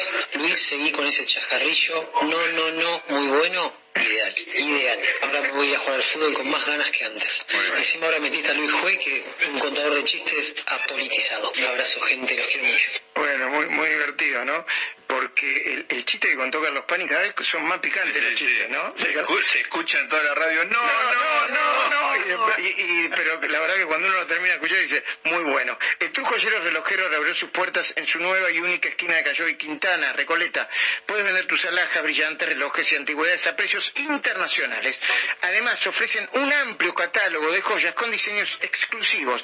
Visítalos de lunes a viernes de 10 a 18 y los sábados de 10 a 14 horas. El Truco Joyero Relojero, un emblema argentino. Hola Luis, buenas tardes, Alicia de Bernal. Con respecto a Máximo, para mí este chico tiene que ser un poco el coach, ¿no es cierto? Pero para mí, sin querer herir susceptibilidades, este chico pasó por un morón. No sé, yo no, no, Que tengan una excelente tarde. Besos a todos. Sí, hay mucha gente que dice eso, pero yo eh, en este tipo de cosas, cuando no tengo ni la más mínima prueba, ni la más mínima presunción, prefiero ser muy prudente, ¿eh? Dos del tránsito, Salvador María del Carril y Caracas, hay reducción por siniestro vial allí, ¿eh? General Paz con demoras en Liniers, sentido Riachuelo. Eh, algunos títulos para que no te quedes fuera de nada, ¿eh? Eh, recién lo hablamos con Luis Juez. Un juez, otro juez, rechazó una cautelar para frenar la designación de la candidata radical en el Consejo de la Magistratura. Martín Cormick rechazó una medida cautelar pedida por el jefe del bloque del oficialismo en diputados, Germán Martínez. Ahora tiene un plazo de cinco días para la cuestión de fondo. El sábado, otro juez rechazó un amparo de Luis Juez para frenar la asunción de Martín Doñate. Eh, de eso habló recién el senador nacional. Allanaron el sindicato de camioneros en la causa por el bloqueo a una empresa de San Pedro. Así es, eh, la jueza Maistegui busca documentación que acredite una supuesta deuda de la pyme que dio origen a la protesta gremial. Si no se verifica, se sumaría otra acusación por extorsión y se agravaría la situación de los dos dirigentes detenidos. Después les voy a contar qué es lo que está pasando, porque si esta fiscal no encuentra los papeles, los dirigentes detenidos van a ser acusados no por coacción, sino por extorsión. Dentro de un rato vamos a pelotear con Gustavo Noriega y con Bebo Granados este tema que es uno de los temas más importantes del día. Recuperamos la comunicación con Martín Tetaz, diputado nacional por Juntos por el Cambio. Martín, querido, ¿cómo va? Hola, buenas tardes, ¿qué tal? ¿Cómo le va? Muy bien. La pregunta tenía que ver con lo que acaban de decidir en el Banco Central. Restituyeron una norma por la cual, eh, ante el fallecimiento de cualquier integrante, funcionario o empleado del Banco Central, automáticamente ese puesto es heredado por un familiar. ¿Qué opinas del tema? Que es una barbaridad total, que es una barbaridad. Realmente, eh, este- este- esta cuestión de, bueno, pero se- se- este- es consi- consistente con el esquema de querer reducir a la República, que todavía somos, a una suerte de monarquía hereditaria, que es lo que le encantaría a la presidenta, ¿no? A la, a la expresidenta Fernández de Kirchner, que es- esencialmente esa es la línea. ojalá todo el mundo sea eh, los cargos hereditarios. Así era antes en la universidad también, hasta la reforma del 18. Bueno, obviamente eh, yo no, no puedo estar más en contra de eso. Mm. Martín, hiciste un TikTok con Patricia Bullrich. ¿Por qué y en qué contexto? A las 7 de la tarde vamos a charlar un rato juntos eh, sobre economía, sobre política, hay un montón de temas sobre la mesa y, y es una plataforma que nos importa mucho a los dos porque es una plataforma de un público muy joven que habitualmente no tiene tanto interés por la política y que ahora se está volcando masivamente a las redes sociales con un interés novedoso novedoso para los tiempos que corren de gente que realmente le interesa este tipo de debates y entonces queremos ofrecerlo, discutir entre nosotros, cambiar algunas ideas, eh, hablar sobre, especular sobre distintos escenarios, va a estar realmente muy bueno. Martín, Gustavo Noriga te saluda, ¿cómo estás? ¿Qué tal, Gustavo? ¿Cómo estás? Bien, sí, eh, seguí muy atentamente tu acción en Twitter pidiendo que la gente te cuente los trámites administrativos más inútiles. Contá un poco de la iniciativa, el top ten que lograste y qué vas a hacer con eso. Una participación masiva, no solamente en Twitter, sino la gente No, no, eh, eh, tiene mala señal, Martín. Es útil por WhatsApp. Sí. Hay una serie de denominadores comunes en esos trámites, ¿no? Mm. Porque muchísimos... No, perdón, es mala la señal, ¿eh? No, no, eh, eh, tiene, tiene mal la señal. No, qué lástima, ¿no? Porque... Interrumpe. Sí, eh, eh, eh, pará, Joaquín, no lo llamamos más porque si es mala la señal de él, vamos a volver a tener... O, o llamarlo, pero que asegurándote que la señal sea buena. Y sobre el TikTok le acabo de preguntar, eh, Joaquín, eh, sé que estás corriendo para todos lados. Eh, Bebo, parémonos un segundito en la economía. Dale. ¿Qué está pasando hoy con la No, la inflación, semana- con el la- dólar? La semana esta es clave. La semana esta es clave porque hay que resolver primero el tema de tarifas. Guzmán arregló el 43% de aumento para casi todos. La Cámpora le dijo 20% hace mucho tiempo. Si él aprueba el 43, cuando la firma tenga que pasar por Basualdo, ¿la va a firmar? Esa es la primera pregunta. Y segundo, ¿por qué es importante esta semana? Sale la inflación de abril. Está entre el 5 y el 6. ¿Sale, ¿Sale este miércoles o sale el, próximo Ahí miércoles? dicen que a lo mejor se conoce ya esta semana. Ah. Porque pensaban, es el 5 y, entre el 5 y el 6. Si es 5 a 5 y medio, ellos van a ser, bueno, está bajando. Si es de 5 y medio a 6, se van a considerar que es una derrota. Y hoy acaban de decir, y hoy acaban de decir, no, viene mal abril. Pero en mayo, le juro que en mayo me parece que va a bajar. Hace cinco meses que viene yo lo mismo. No, no, no. Cinco. Y yo creo que van a aprovechar para rodearle la manzana a Martín Guzmán. Cerca del presidente, yo obviamente hace mucho tiempo que no hablo con el presidente, pero cerca del presidente, algunos de sus ministros dicen que si se va Guzmán es como eh, eh, quitarle el último eh, el último Claro, elemento de poder que Claro. tiene que te- si tuviese alguno que tiene el presidente ese es el problema Le sacan la escalera. Claro. El día le sacaron la escalera. es un problema ya político, no solamente Claro, económico, ¿no? Va, a menos que venga, eh, parece que el, el- la, yo no sé si hubo un ofrecimiento formal, pero el tanteo a Roberto Labaña existió, ¿eh? dijo que no. No, y efectivamente no. Y- Yo lo, lo sé. Hablamos el sábado con Marco Labaña. ¿Ah, sí? Hablamos al aire. ¿En el programa de Fernando Bernota? Sí. Mm. Y nos dijo, ¿te ofrecieron a vos? No. No, así. Y a, y a- no, así. Además, yo tengo No, entendido que no. la palabra es no. Sí. Así como está ¿Cómo esto, te llamas, Marco? No. No. Sí. Listo. ¿Está claro? No, es claro que eh, el problema de sacarlo a Guzmán es el reemplazo. O, o es un reemplazo de alguien que no tiene ninguna entidad política, o es un cambio, o es un golpe de Estado, en- entre comillas, que sería un hombre directamente, como decías vos, Feletti, de Cristina. Déjame agregar que el IPC aparece el jueves de la semana próxima. No jueves está. 12. No está. No está, ¿Y jueves la por semana- qué tan tarde, che? Es Siempre es a 10, Ah. 12, ese, el Entonces miércoles o va a aparecer el la- 12, Bebo, ¿eh? Pero ya entregaron la bandera, ¿eh? Hoy acaba de decir este Peletti, Ah. vienen mal los números. Ah, eso sí, lo dijo Ah. Culpas el otro día. Lo dijo ahora. Ellos siempre preparan, pero lo cierto es que el número se guarda, eh, técnicamente se guarda hasta el jueves 12, que está anunciado en el cronograma, a las 4 en punto de la tarde. Ni siquiera puede estar un minuto antes. ¿Qué tal? ¿Cómo les va? Muy bien. Qué locura lo de extender las licencias. Yo entiendo en los empleados del Estado que hay cualquier cantidad y que a nadie le importa hacerlos trabajar. Pero, ¿se imaginan en una empresa donde al tipo que le dan 30 o 60 días hay que renovarlo, hay que poner otro tipo, otra persona, hay que pagar otro sueldo? Digo yo, a nadie se le ocurre pensar en el pobre tipo que está trabajando. Bueno, Juan de Goblen. Bueno, eso pasa mucho con eh, la docencia en la provincia de Buenos Aires. Yo no tengo ningún problema con los maestros eh, en particular y menos con los que laburan tres veces mm, por lo que muchos no laburan. Pero hay doble licencia, sistema de licencia. Uno está en el aula, otro no está en el aula, otro tiene licencia por tres años. No se puede construir, no se puede construir ni la educación, ni, ni los colegios, ni eh, la pedagogía así. Eso no existe.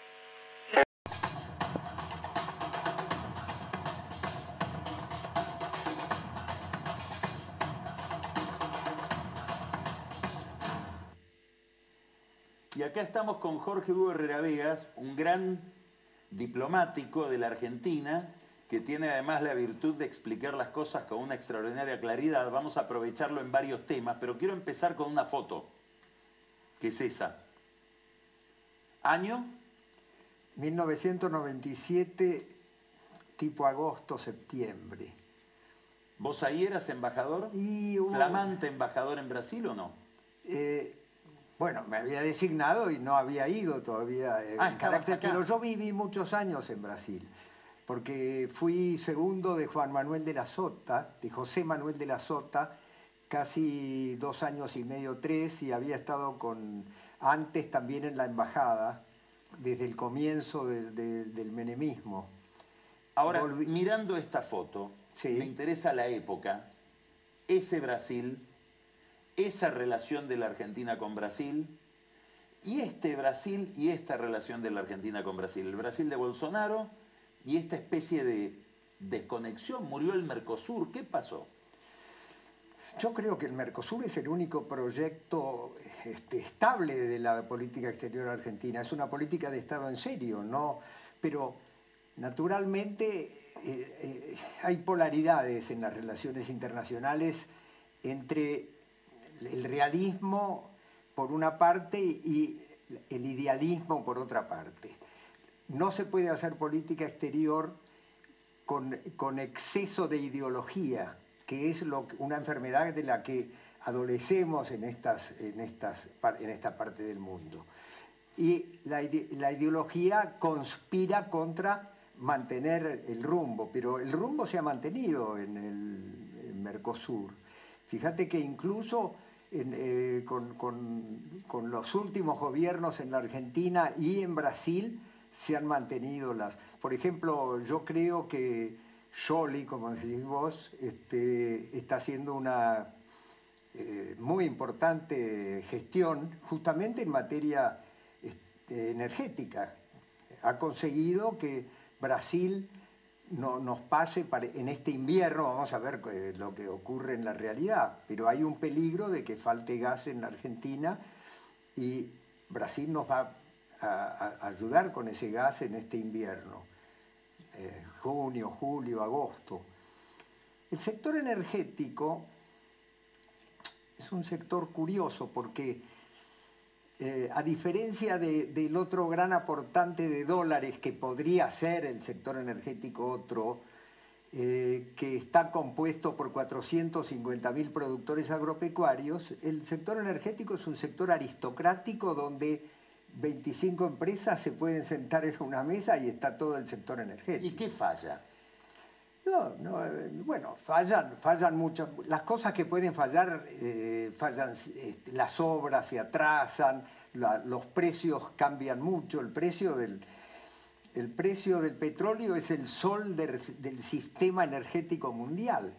Fíjate cómo ha cambiado con, la guerra de, de, Ucrania, el petróleo pasa en, poco, en pocas semanas o meses entre 50 dólares y 100 y 110, 120 cuando empiezan a fluir este, precios del petróleo de ese tipo, hay mucha gente que dice, caramba, con esto puedo hacer una cantidad enorme de cosas. Por ejemplo, nuestra vaca muerta, imagínate cómo se valoriza si el precio del petróleo y del gas se, acomoda a estos nuevos niveles. Podríamos estar... Pero lo que aprendí desde que el gobierno me nombró este, en, el, en, el, directorio de Yacyretá, en la época de la Rúa, aprendí la diferencia enorme que hay entre hablar de obras y convertirlas en realidad. Yacyretá es una obra, se empezó a hablar de Yacyretá en el año 1930 o 40 y, Menem terminó de, poner las últimas turbinas en, su gobierno. Este, eso te demuestra lo... Por ejemplo, el sector energético es el, entre 5 y 6% del Producto Bruto Interno total. Pero sin ese 5 o 6% no se puede producir el 95% restante. Por eso hay una relación este, compleja eh, que en los gobiernos kirchneristas, que tienen terror a la suba de precios y tarifas de, los usuarios de, la electricidad, que es la, forma en que la población este, eh, junto con la nafta y la electricidad, son la forma en que la población tiene contacto con el sector energético. Y Cristina Kirchner siempre ha tenido mucho miedo a las elecciones en un contexto de que estén subiendo las tarifas y los precios de la electricidad. Por la experiencia de lo que vemos en la región, en Chile, en Brasil, en Colombia, ¿tiene razón o no? Bueno, en, en los países que nos rodean, este, por ejemplo, Brasil y Uruguay, los precios de la energía son los precios reales. Los ex secretarios de energía que se reunieron... Pero cuando aumentás la tarifa, como le pasó a Dilma Rousseff con el transporte, se produce un lío. Se produce un lío, pero no llega a, los límites en que lo producimos nosotros. Nosotros estamos gastando en subsidios al sector energético cifras enormes que aparecen en la, contabilidad general del país de una manera muy nítida, por eso no crea problemas con el Fondo Monetario, que dice, no, suban, te hagan una audiencia pública, estudien el, asunto, pero que la población y los usuarios paguen un precio relativamente eh, cercano al precio del costo real de, la energía. Bueno, eso no es fácil de conseguir. Este, ¿Y para vos hay una relación directa entre esto el precio, las inversiones y la parálisis que hay, por supuesto, lo que no aprovechamos de, nuestros activos, digamos. a ver, vayamos a algo más general. La Argentina está viviendo un proceso de decadencia muy pronunciado, que se traduce en que cada 10 años revienta todo, después hay una reacción en V, pero la reacción nunca llega a llevarnos a, donde estaba antes de la crisis. Entonces, si nosotros agarramos 1974, la Argentina es un país este, que se va empobreciendo.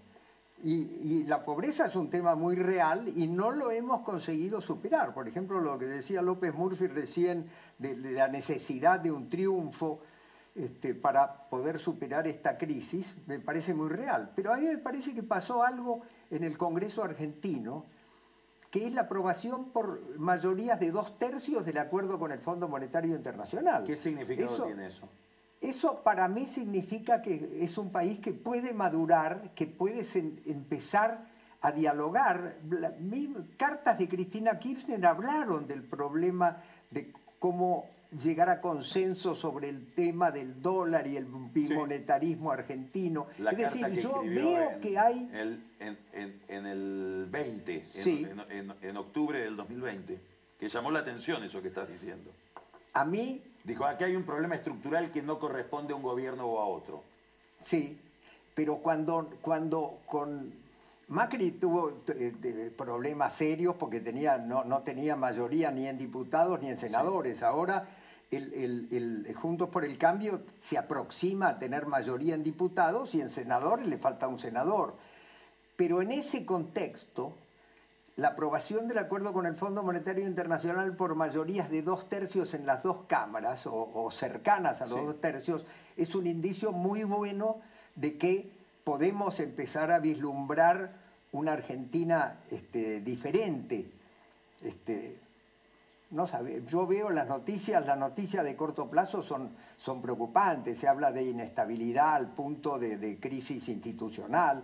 Hoy uno de los dirigentes del peronismo decía, señores, dos renuncias rápido y vamos a la Asamblea Legislativa. yo creo que eso sería este, inconveniente. Mirando Brasil, Lula acaba de anunciar la semana pasada, hace 10 días, una fórmula presidencial donde él llevaría como segundo a un hombre de Cardoso, Alckmin. Sería como algo, nunca, es nunca es igual, es totalmente distinto, pero que sería como si Cristina llevara a alguien de Macri. Brasil es un caso muy sui generis. A ver. Porque tiene un sistema electoral sui generis.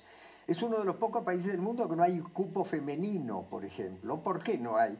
Porque hay un voto uninominal.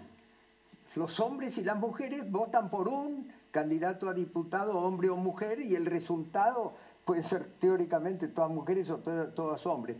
Pero tiene otra característica Brasil muy importante. Durante 70 años fue una monarquía parlamentaria, hasta que se terminó el, el imperio durante 70 años. Y Brasil es un país gobernado por su poder legislativo. Entre Bolsonaro y Lula tienen 100 diputados de 535. Tienen poco poder legislativo. Aunque Lula fuera electo presidente, este, hay, un, hay, un, hay un conjunto de partidos que se llama el Centrão, que es el que, el que tiene un, un enorme poder de decisión en, no tiene los asuntos. presidente? Sí, son, son partidos provinciales, son las triple B, BOI, que son las sociedades rurales del interior, BALA, todo lo que están preocupados con las cuestiones de, de seguridad este, y se arman, y, Biblia, que son los evangélicos. Esos son los, los que faltan de los 100 que tienen Lula y que están más o menos en ese centro integrado por esas tres. Se obliga todo eso a negociar todo el tiempo. Desde la época. El, el emperador, en el fondo, era un poder moderador. No era un poder despótico como, como Putin o Napoleón Bonaparte. Era un emperador que, era como una especie de conciliador de, las negociaciones que estaban en curso y, los portugueses tenían una tendencia natural a arreglar las cosas por negociación. ¿Vos creés que Cristina está mirando el regreso de Lula? ¿Vieron que le gustaría mirarse en ese espejo?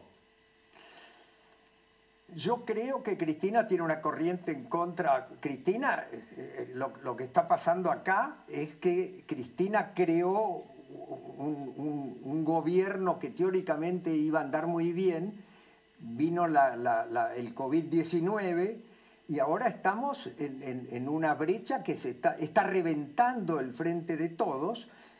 Y lo que es más preocupante, ese reventón me parece que está contagiando un poco este, a, Juntos por el Cambio, y que, que, ven una situación holgada y qué sé yo, entonces aparecen fuerzas centrípetas también ahí en materia de candidatura, que no son temas menores. ¿Te acordás que cuando yo era muy joven participé en una especie de populismo liberal con, con Manrique en el Ministerio de Bienestar Social? Bueno, eh, ¿qué pasó en esa elección? Nosotros sacamos con Manrique 17% contra este, Cámpora y el radicalismo sacó 22%. Bueno, por supuesto, Cámpora sacó 50 y después eh, en septiembre vino Perón y sacó 62 para que no hubieran dudas de, qué estábamos hablando. Ya que te referís a cuando eras más joven, te hago esta última pregunta, que es que recuerdes una anécdota. Tu papel durante la guerra de las Malvinas y el enojo que le produjiste a Margaret Thatcher. Es verdad, es verdad, es verdad que el embajador Roca me designó para hacer la televisión. Hice decenas, estaba, estaba, estaba empolvado en la embajada, iba para todos lados este, a los programas, porque los americanos tienen la regla de que los dos puntos de vista de un, de un conflicto tienen que ser igualmente. Entonces, el embajador Henderson en, en Washington hablaba muchísimo de Inglaterra, entonces yo eh, eh, tenía que poner el, el punto de vista argentino y sí, este, yo creo que bueno, fue una cosa muy, muy terrible el hundimiento del Belgrano, no era, tampoco se podían hacer, este, fue una, una, una, guerra en serio. y la prueba está como todos los gobiernos posteriores han tratado el tema con un enorme respeto a, lo, que fue el encuentro desde el punto de vista militar y todo el sacrificio inmenso de todos esos soldados, oficiales. Este, fue, yo creo que fue una de las etapas, este, junto con la embajada en Brasil, eh, esos tres meses de... ¿Pero cómo es que la, enojaste a, la bueno, se enojó porque yo planteaba los puntos de vista argentinos y un día Mr. Thatcher dijo, I do not want to see in the BBC Mr. Vegas anymore. Y, ahí me... Bueno, pero la BBC no eran todos los americanos, este era otro tema. Los americanos me invitaban este, a, todos los programas. Muy lindo recuerdo. Muchas gracias, Jorge Hugo. Pero de nada, y gracias, por invitarme. No, un placer enorme. Gracias. Vamos de gente que se las rebusca de otras maneras para no tener gastos, comen en comedores, digamos, todo lo que sabemos que es la vida de aquellos cada vez más, cada vez más gente que está sumergida en la Argentina. Bueno, esto no es un país con más pobres, no es un país con más beneficiarios de planes sociales, esto es otro país. Cambia la política, cambia la educación, cambia la seguridad, cambia la noción del tiempo, de gente que vive en el corto plazo, y de políticos que hacen un negocio en venderles por corto plazo. Eso es el populismo. Eso es eso que estábamos viendo. Entonces tenemos un problema en el mundo sindical y tenemos un problema en el mundo de los desocupados o de los subocupados, que son una masa creciente desde hace muchísimos años en la Argentina, pero sobre todo después de la pandemia.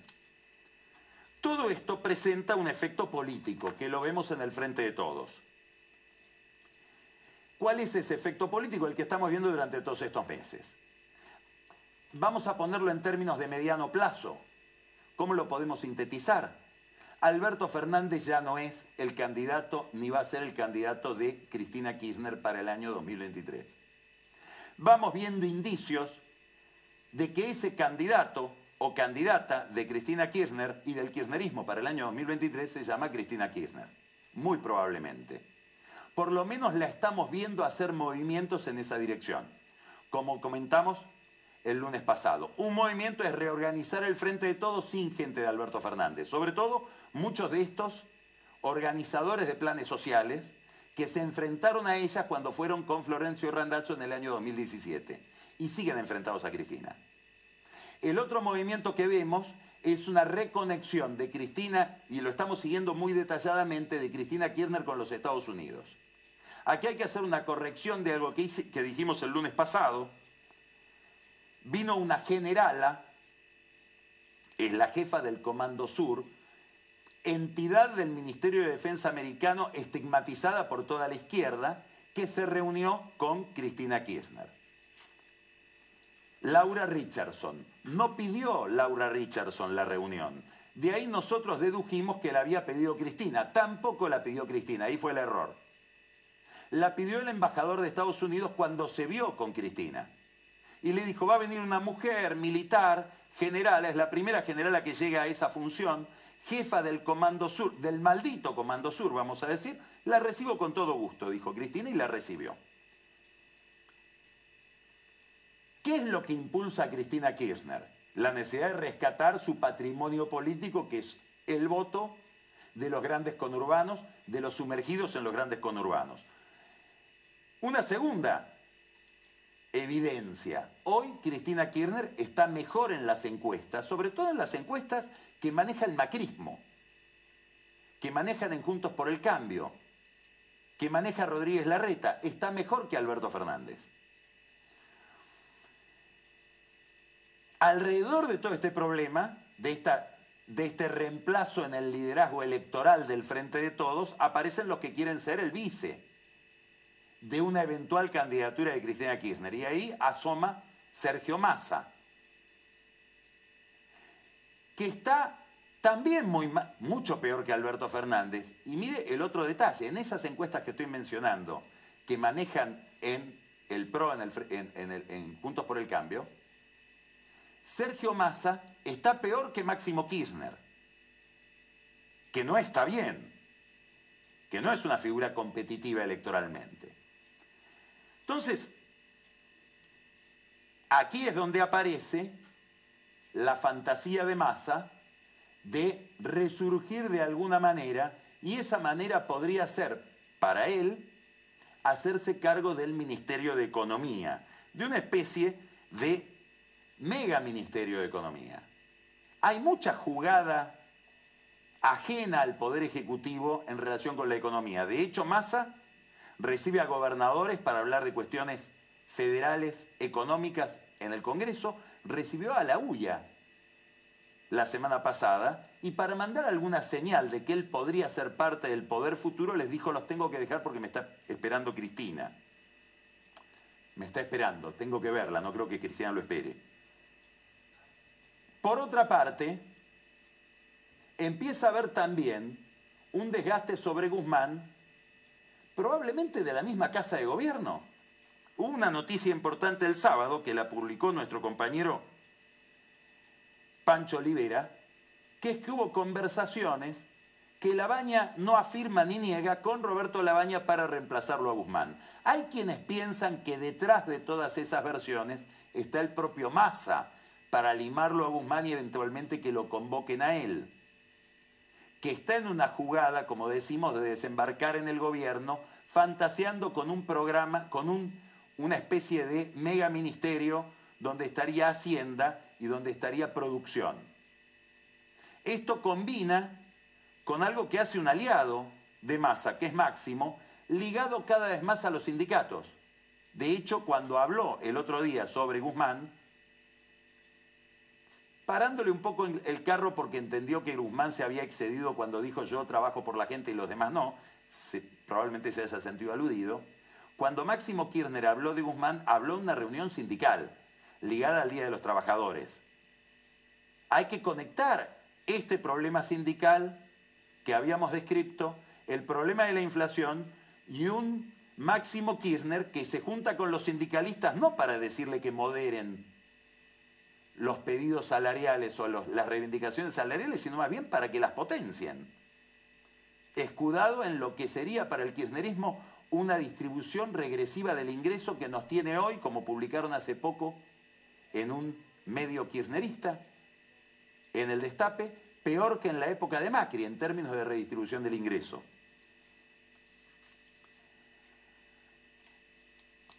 Acá hay que conectar con lo anterior.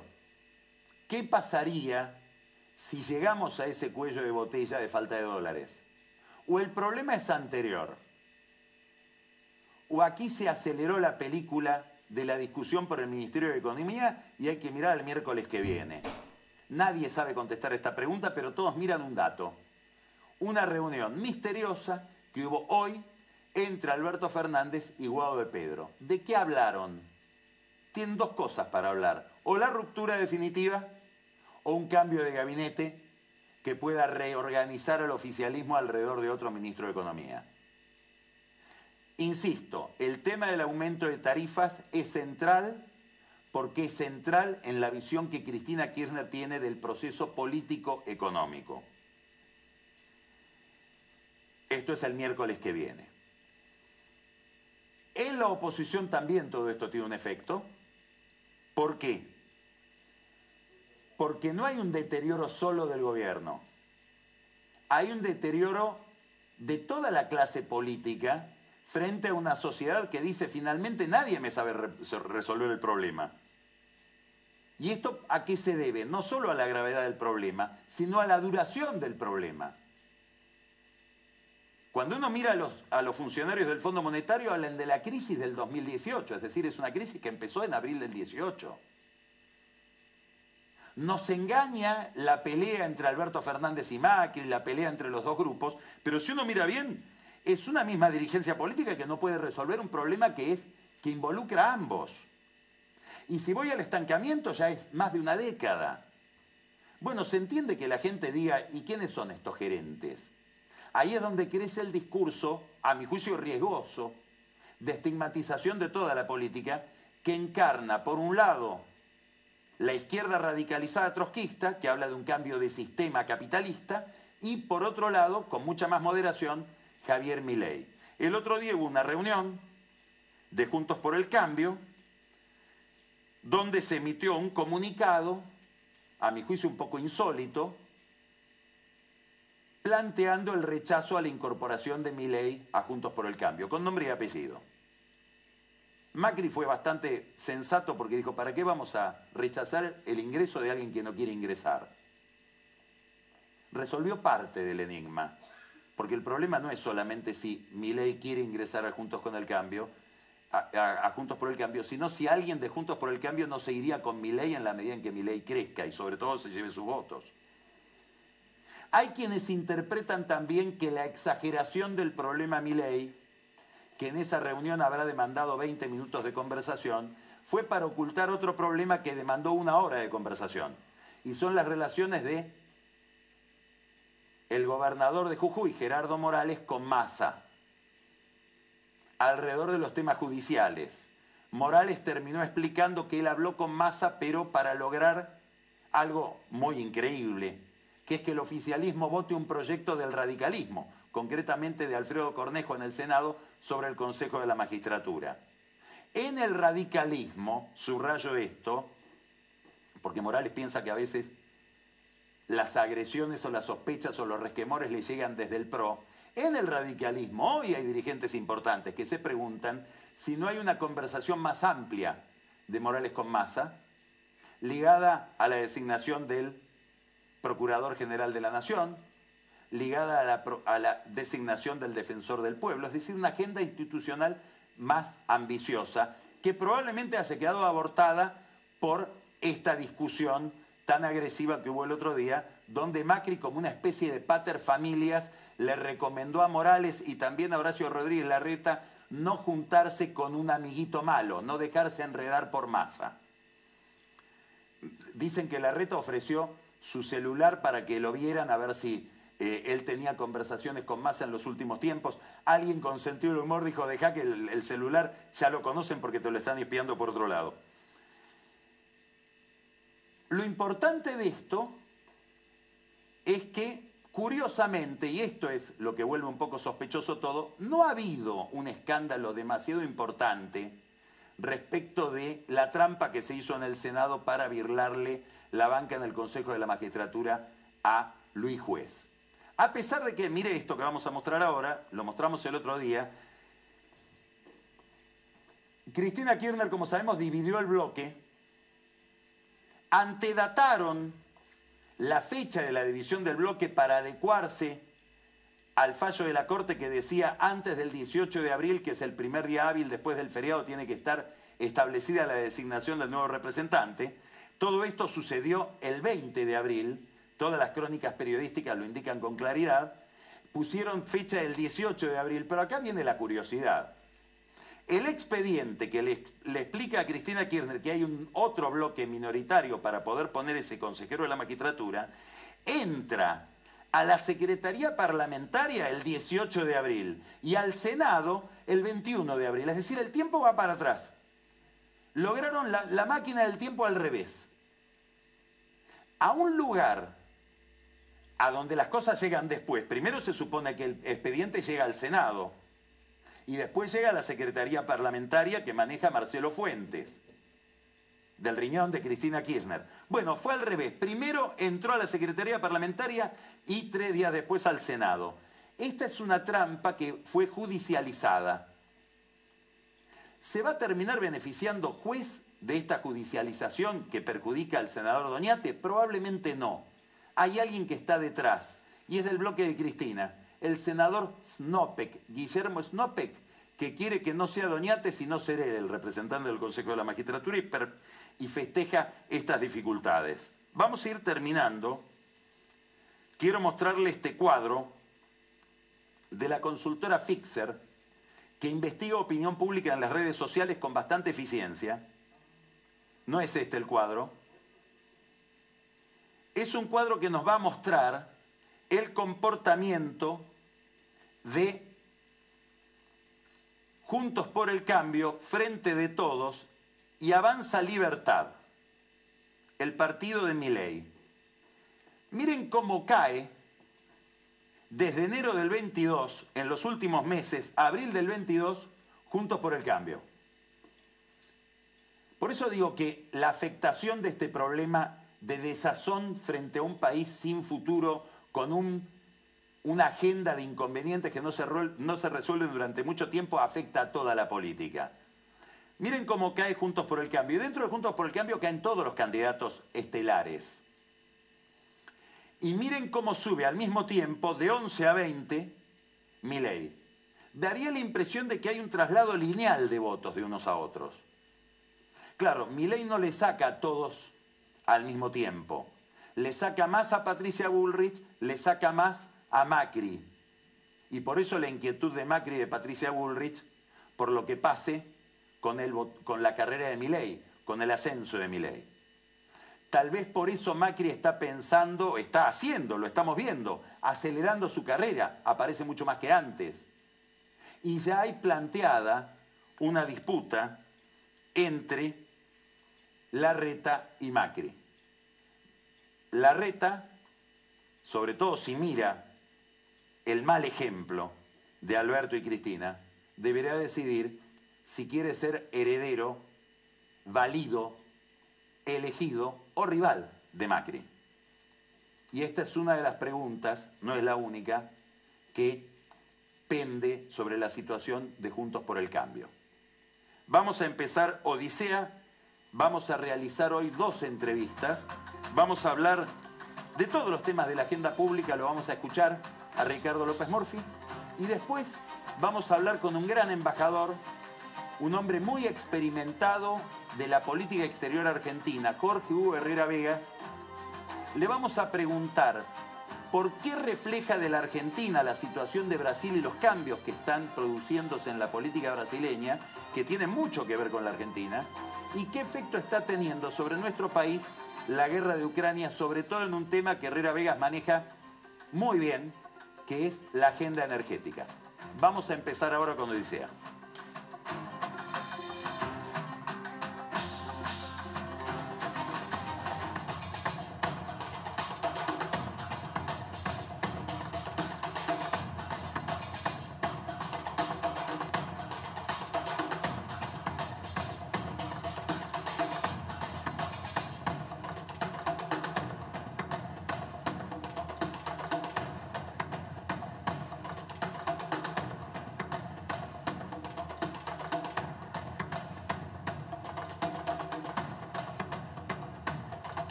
Gracias, gracias por la invitación.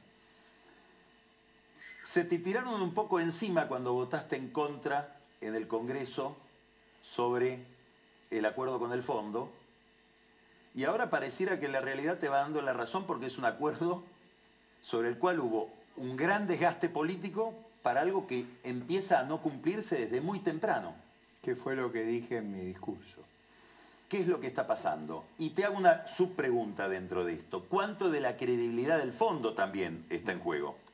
No, ahí hay, varios problemas. Primero, yo creía que el acuerdo tenía muchas dificultades, entre otras es que si era exitoso le pasaba todo el esfuerzo de corrección al próximo gobierno, o sea, generaba una transferencia enorme de problemas a la próxima administración.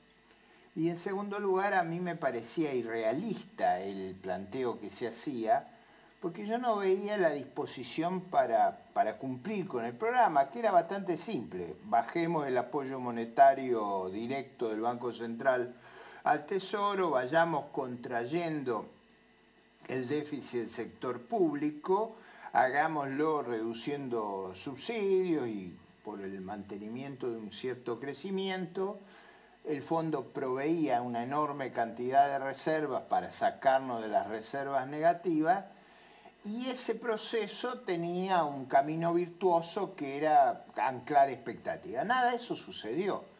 Primero, el descalabro fiscal ha, sido enorme, el gasto que ya era extraordinario está creciendo arriba del 20% real, o sea, ha sido una fiesta el, el gasto y los números fiscales están arreglados con una pirueta cosmética que no, yo de verdad no creo que pueda pasar, pero si pasa, no, no ayuda, no, digamos, el próximo turno tenemos el, el, problema. Pero en segundo lugar, el espíritu de lo que hay que hacer, que es reducir el déficit, reducir los subsidios, poner, bajar la tasa de inflación, nada de eso está ocurriendo y no puede ocurrir bajo estas premisas, o sea, con un incremento espectacular de deuda, de deuda que, que, se está poniendo muy complicada para el futuro.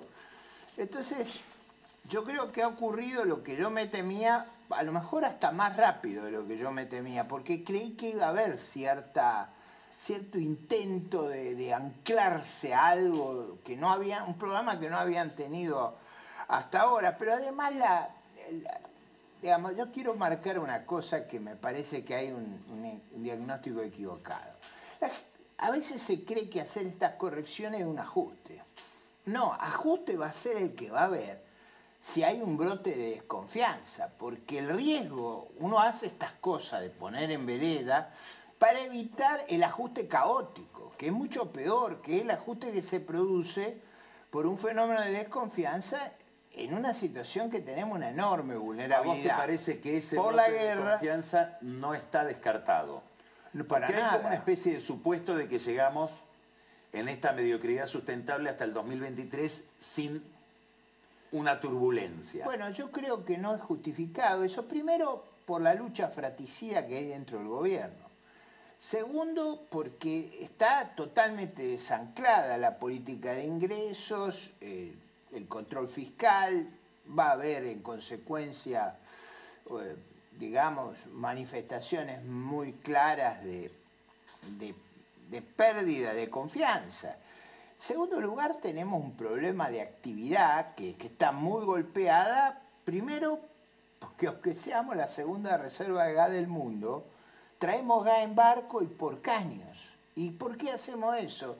Bueno, porque este gobierno no puede invertir, no, no, no, no hay, a ese riesgo país no hay proyecto que aguante, no hay confiabilidad, la gente cree que si trae dinero acá lo van a robar y los propios creen lo mismo, el grueso de los empresarios relevantes de Argentina viven en el exterior, o sea, uno ha construido una, digamos, una matriz sociológica que, que, que es de un país que, que va a fracasar. Yo no creo eso, yo creo que Argentina tiene muchas circunstancias que son muy favorables en este momento, pero para eso te necesita una reforma integral, no una reforma, una reforma integral. ¿A qué integral, integral hasta dónde abarca? ¿Qué quiere decir? Bueno, yo diría desde las instituciones políticas a las instituciones económicas, desde las instituciones educativas a las instituciones sanitarias, a, al medio ambiente. Yo no dejaría nada, desde la policía al, sistema de defensa. O sea, Argentina se ha ido destruyendo, se ha ido descapitalizando. Cuando uno ve el nivel de destrucción, por ejemplo, del sistema de defensa, uno queda muy alarmado. Cuando uno ve la destrucción de la infraestructura física, uno queda muy alarmado. Cuando uno piensa que un país que tiene una inmensa abundancia de gas, es como si vos... A ver, imagínate vos estuvieras en, los países del norte de, África y tuvieras problemas con la arena. O sea, este, este sistema de idea hace escasear la arena en el Sahara. O sea, está todo mal eso. Entonces hay que cambiarlo. Ahora, eso requiere un diagnóstico adecuado, un plan muy comprensivo, que es lo que yo he tratado de persuadir a la opinión pública, que debe ser el centro del debate. Nunca las personas, nunca las candidaturas, nunca las internas, sino un programa que esté a la altura de los problemas que enfrentamos, con una narrativa que no, es, no puede ser una cosa artificial, tiene que surgir del programa con un mensaje muy esperanzador como el que yo creo percibir que es posible construir, partiendo de la base de que la guerra, que es una desgracia terrible para la humanidad, es una desgracia terrible que un déspota intente apoderarse de otro país, reemplazarle el gobierno, perseguir a, las personas que discrepan con él, bueno, suicidarlo, todas estas cosas que uno sabe que han pasado, Pero en el caso nuestro, es de, eh, dos países que son competidores nuestros, en la mayor parte de las cuestiones, nos dejan el campo libre. No, no quiero usar un ejemplo más efectivo, pero porque es grosero el ejemplo, pero eh, nuestros competidores han desaparecido, es decir, el gas que ese que tenemos es un gas que vale varias veces el producto a este precio. Entonces tenemos algo inmenso, pero tenemos minerales en una cantidad asombrosa. Y tenemos la capacidad de generar economía del conocimiento, proyectos, los mejores unicornios de América Latina. Y tenemos una agroindustria que es formidable, porque logra sobrevivir al Estado Nacional y a las trabas que le ponen los extranjeros. Entonces yo digo, un país con ese inmenso potencial, con todos los cambios tecnológicos a favor de nosotros. Acuérdate que Alberti decía que el problema era el desierto y la distancia. Y era verdad, nosotros estábamos en el fondo del mundo. Todos los cambios tecnológicos ahorran distancia todos los cambios tecnológicos terminan con el desierto. Nos falta una sola cosa más que tenemos que entender muy bien, y vos lo ponías recién, y yo decía, esta es la destrucción de la sociedad argentina, porque la sociedad funciona, la sociedad de ciudadanos, cuando la gente gana el pan con el sudor de la frente, cuando la estructura clientelar, el vasallaje, se ha vuelto generalizado, no hay más ciudadanos, hay limonero, entonces eso no, no funciona. Entonces, el cambio que tenemos que hacer es un cambio por nuestra supervivencia, no es un cambio casual. Ahora, es verdad que si cambiamos tenemos una oportunidad enorme. Eso implica reconocer que las ideas y el régimen que nos gobernó los últimos 20 años, el sistema de ideas, ha colapsado países como Cuba, como Venezuela, como Nicaragua. La gente se olvida. Cuba era cinco veces dominicana, hoy es cinco séptimos dominicana. Venezuela cayó el PIB per cápita 90%. Es decir, son crisis que nunca vi. Y esos son nuestros modelos. Los modelos hoy no se repiten, pero vos buscás los videos de los últimos 10, 12 años. Yo me acuerdo cuando todos se reían de mí cuando decía que, que Chávez terminaba en un desastre y todos se reían con el expropiese. ¿Te acuerdas toda esta payasada que vivimos? Todas esas payasadas terminaron en un inmenso desastre. Acá las hemos aplicado, no en la misma medida, porque hubo una resistencia enorme de los medios de prensa, de la justicia, de la política. Pero cuidado, el, proceso de destrucción de valores que hay en la Argentina, de, ejemplos, de, de, la idea de que el trabajo es la base del progreso, del futuro, la sensación esa que uno puede despojar al otro y que, y que además puede convertir a las ideas del otro en una herejía. Yo he ido a la muestra de la ESMA sobre el liberalismo. Ya no es que están en contra de nuestras políticas, están en contra de nuestra existencia. Es una inquisición del siglo XXI. Tiene un museo oficial financiado por nuestros impuestos.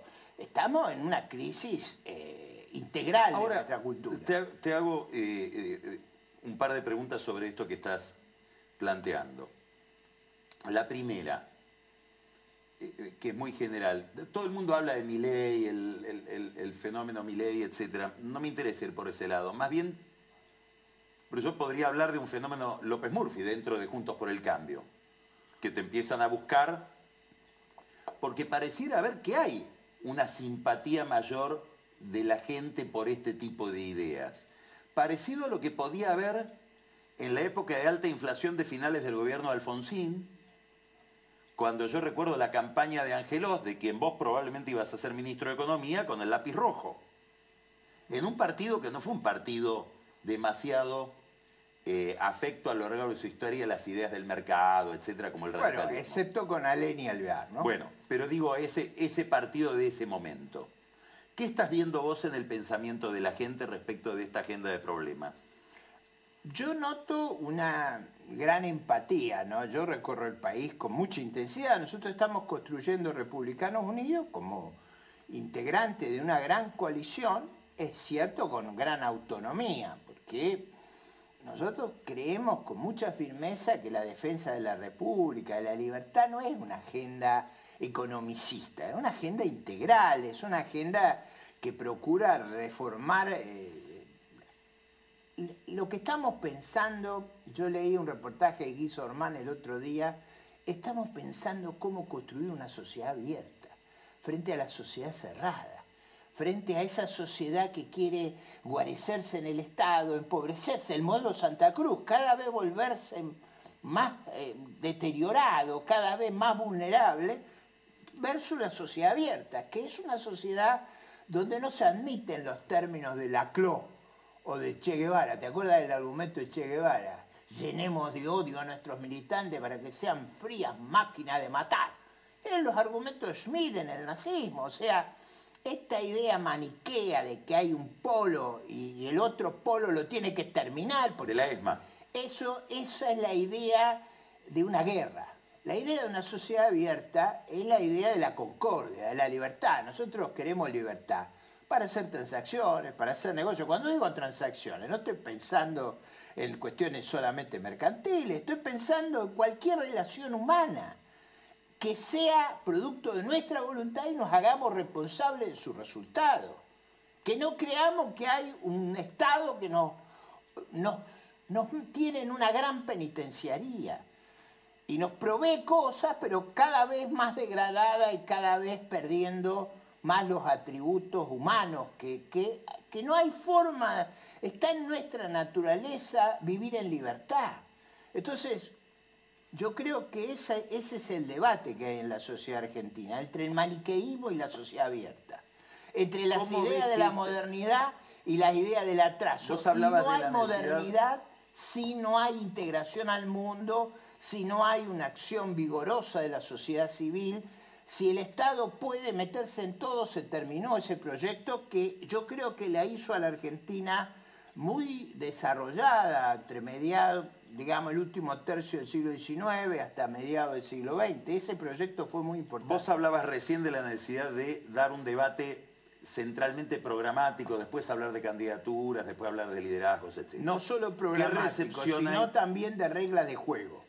¿Qué cómo, evalúa un poquito, contándonos un poco cómo ves la situación de Juntos por el Cambio? Bueno, yo creo que parte del, desafortunado comunicado del otro día y parte de lo que yo creo que no es el funcionamiento más adecuado, que explica por qué teniendo todo a favor ha tenido un deterioro en la opinión pública, es no resolver ese tema de gobernanza. Imagínate una sociedad anónima que no hubiera estatuto, ni directorio, ni asamblea accionista. ¿Vos comprarías acciones ahí? Nadie.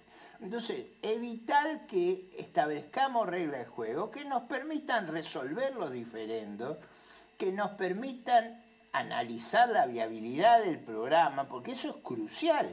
No, no hay reconstrucción de confianza sin dos cosas un programa muy contundente y una narrativa poderosa y una coalición que está bien organizada, no en una lucha fratricida como la que hoy nos gobierna. Y en segundo lugar, un triunfo arrollador. Sin un triunfo arrollador no se puede hacer nada. No va a haber un problema de gobernabilidad inmanejable. Cuando miras el gobierno y miras la gestión económica, en el centro ahí a Guzmán, ¿cuánto tiene que ver el éxito, de, el, éxito o el fracaso de lo que estamos viendo con la calidad técnica del programa, cuánto tiene que ver con la organización de la gestión de la economía, digamos, la renuncia a tener un ministro, que repite Alberto Fernández a, Macri en eso, y cuánto la falta de respaldo político.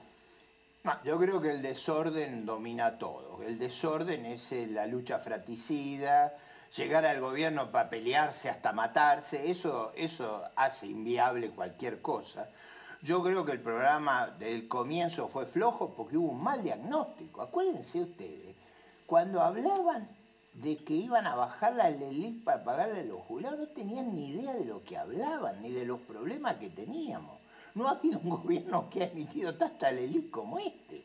Entonces, yo parto de la base de que hubo un muy mal diagnóstico en mi modo de ver, una mala praxis en el sentido de haber demorado enormemente la resolución de estos problemas y la falta de, norte. O sea, si, Argentina tiene un potencial muy grande. ¿Qué es lo que hay que crear? Hay que crear certezas, hay que crear previsibilidad.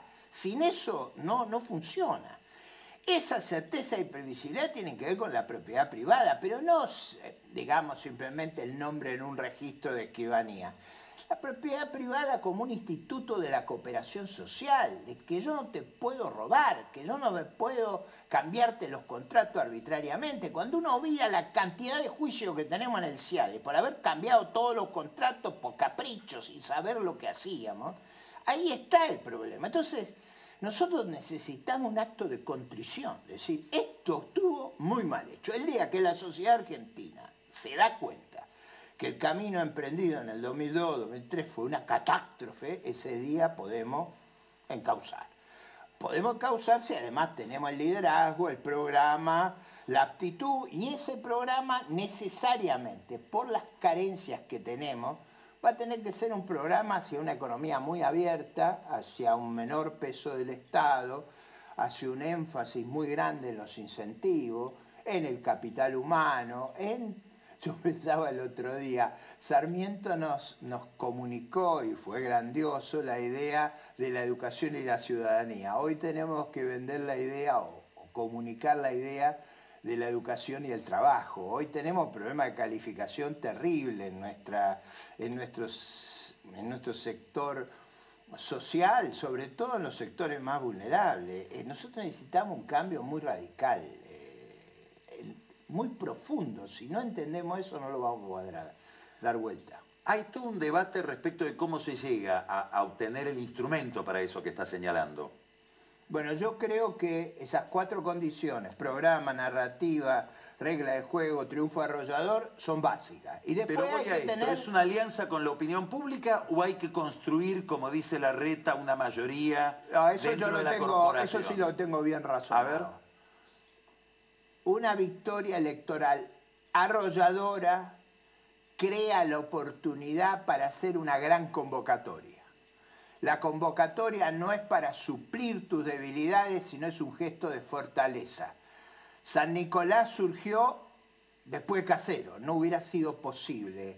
Hay, hay gente que quiere que ocurra el acuerdo de San Nicolás sin Casero, no. Esa era la pregunta justamente. Tiene que haber una victoria electoral que habilite una, digamos, un espacio que por supuesto tiene que llamar a la concordia, porque nosotros tenemos que terminar con las luchas fraticidas. No, digamos, yo veo la tragedia de Ucrania, la destrucción, a mí me, conmueve, me produce hasta congoja lo que está ocurriendo ahí. no, no puedo entender la locura que está ocurriendo. Pero en el fondo el, riesgo que corremos de no reconocer que las luchas fraticidas nos empobrecen, le hacemos un gran daño al país. O sea, una sociedad abierta requiere la concordia. Por eso, el gran problema de las democracias representativas hoy es la tribalización, es decir, es una polarización absurda. Yo espero que en lugar de polarización tengamos un debate inteligente sobre las propuestas y una mayoría que reconozca que el camino que hemos seguido ha sido muy equivocado y que ese camino hay una alternativa disponible que si actuamos con la firmeza y el liderazgo necesario lo vamos a poder hacer. Vos estás hablando de cambios eh, estratégicos que tienen que ver con temas, digamos, estructurales de, de largo plazo. ¿Qué opinión tenés de los planes de estabilización de corto plazo?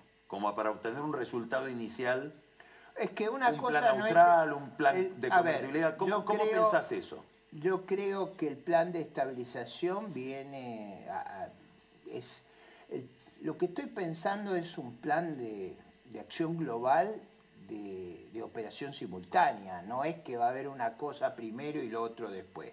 No, eso va a tener que ser simultáneo. Porque el problema de credibilidad que tenemos en la sociedad argentina adentro y afuera es espantoso.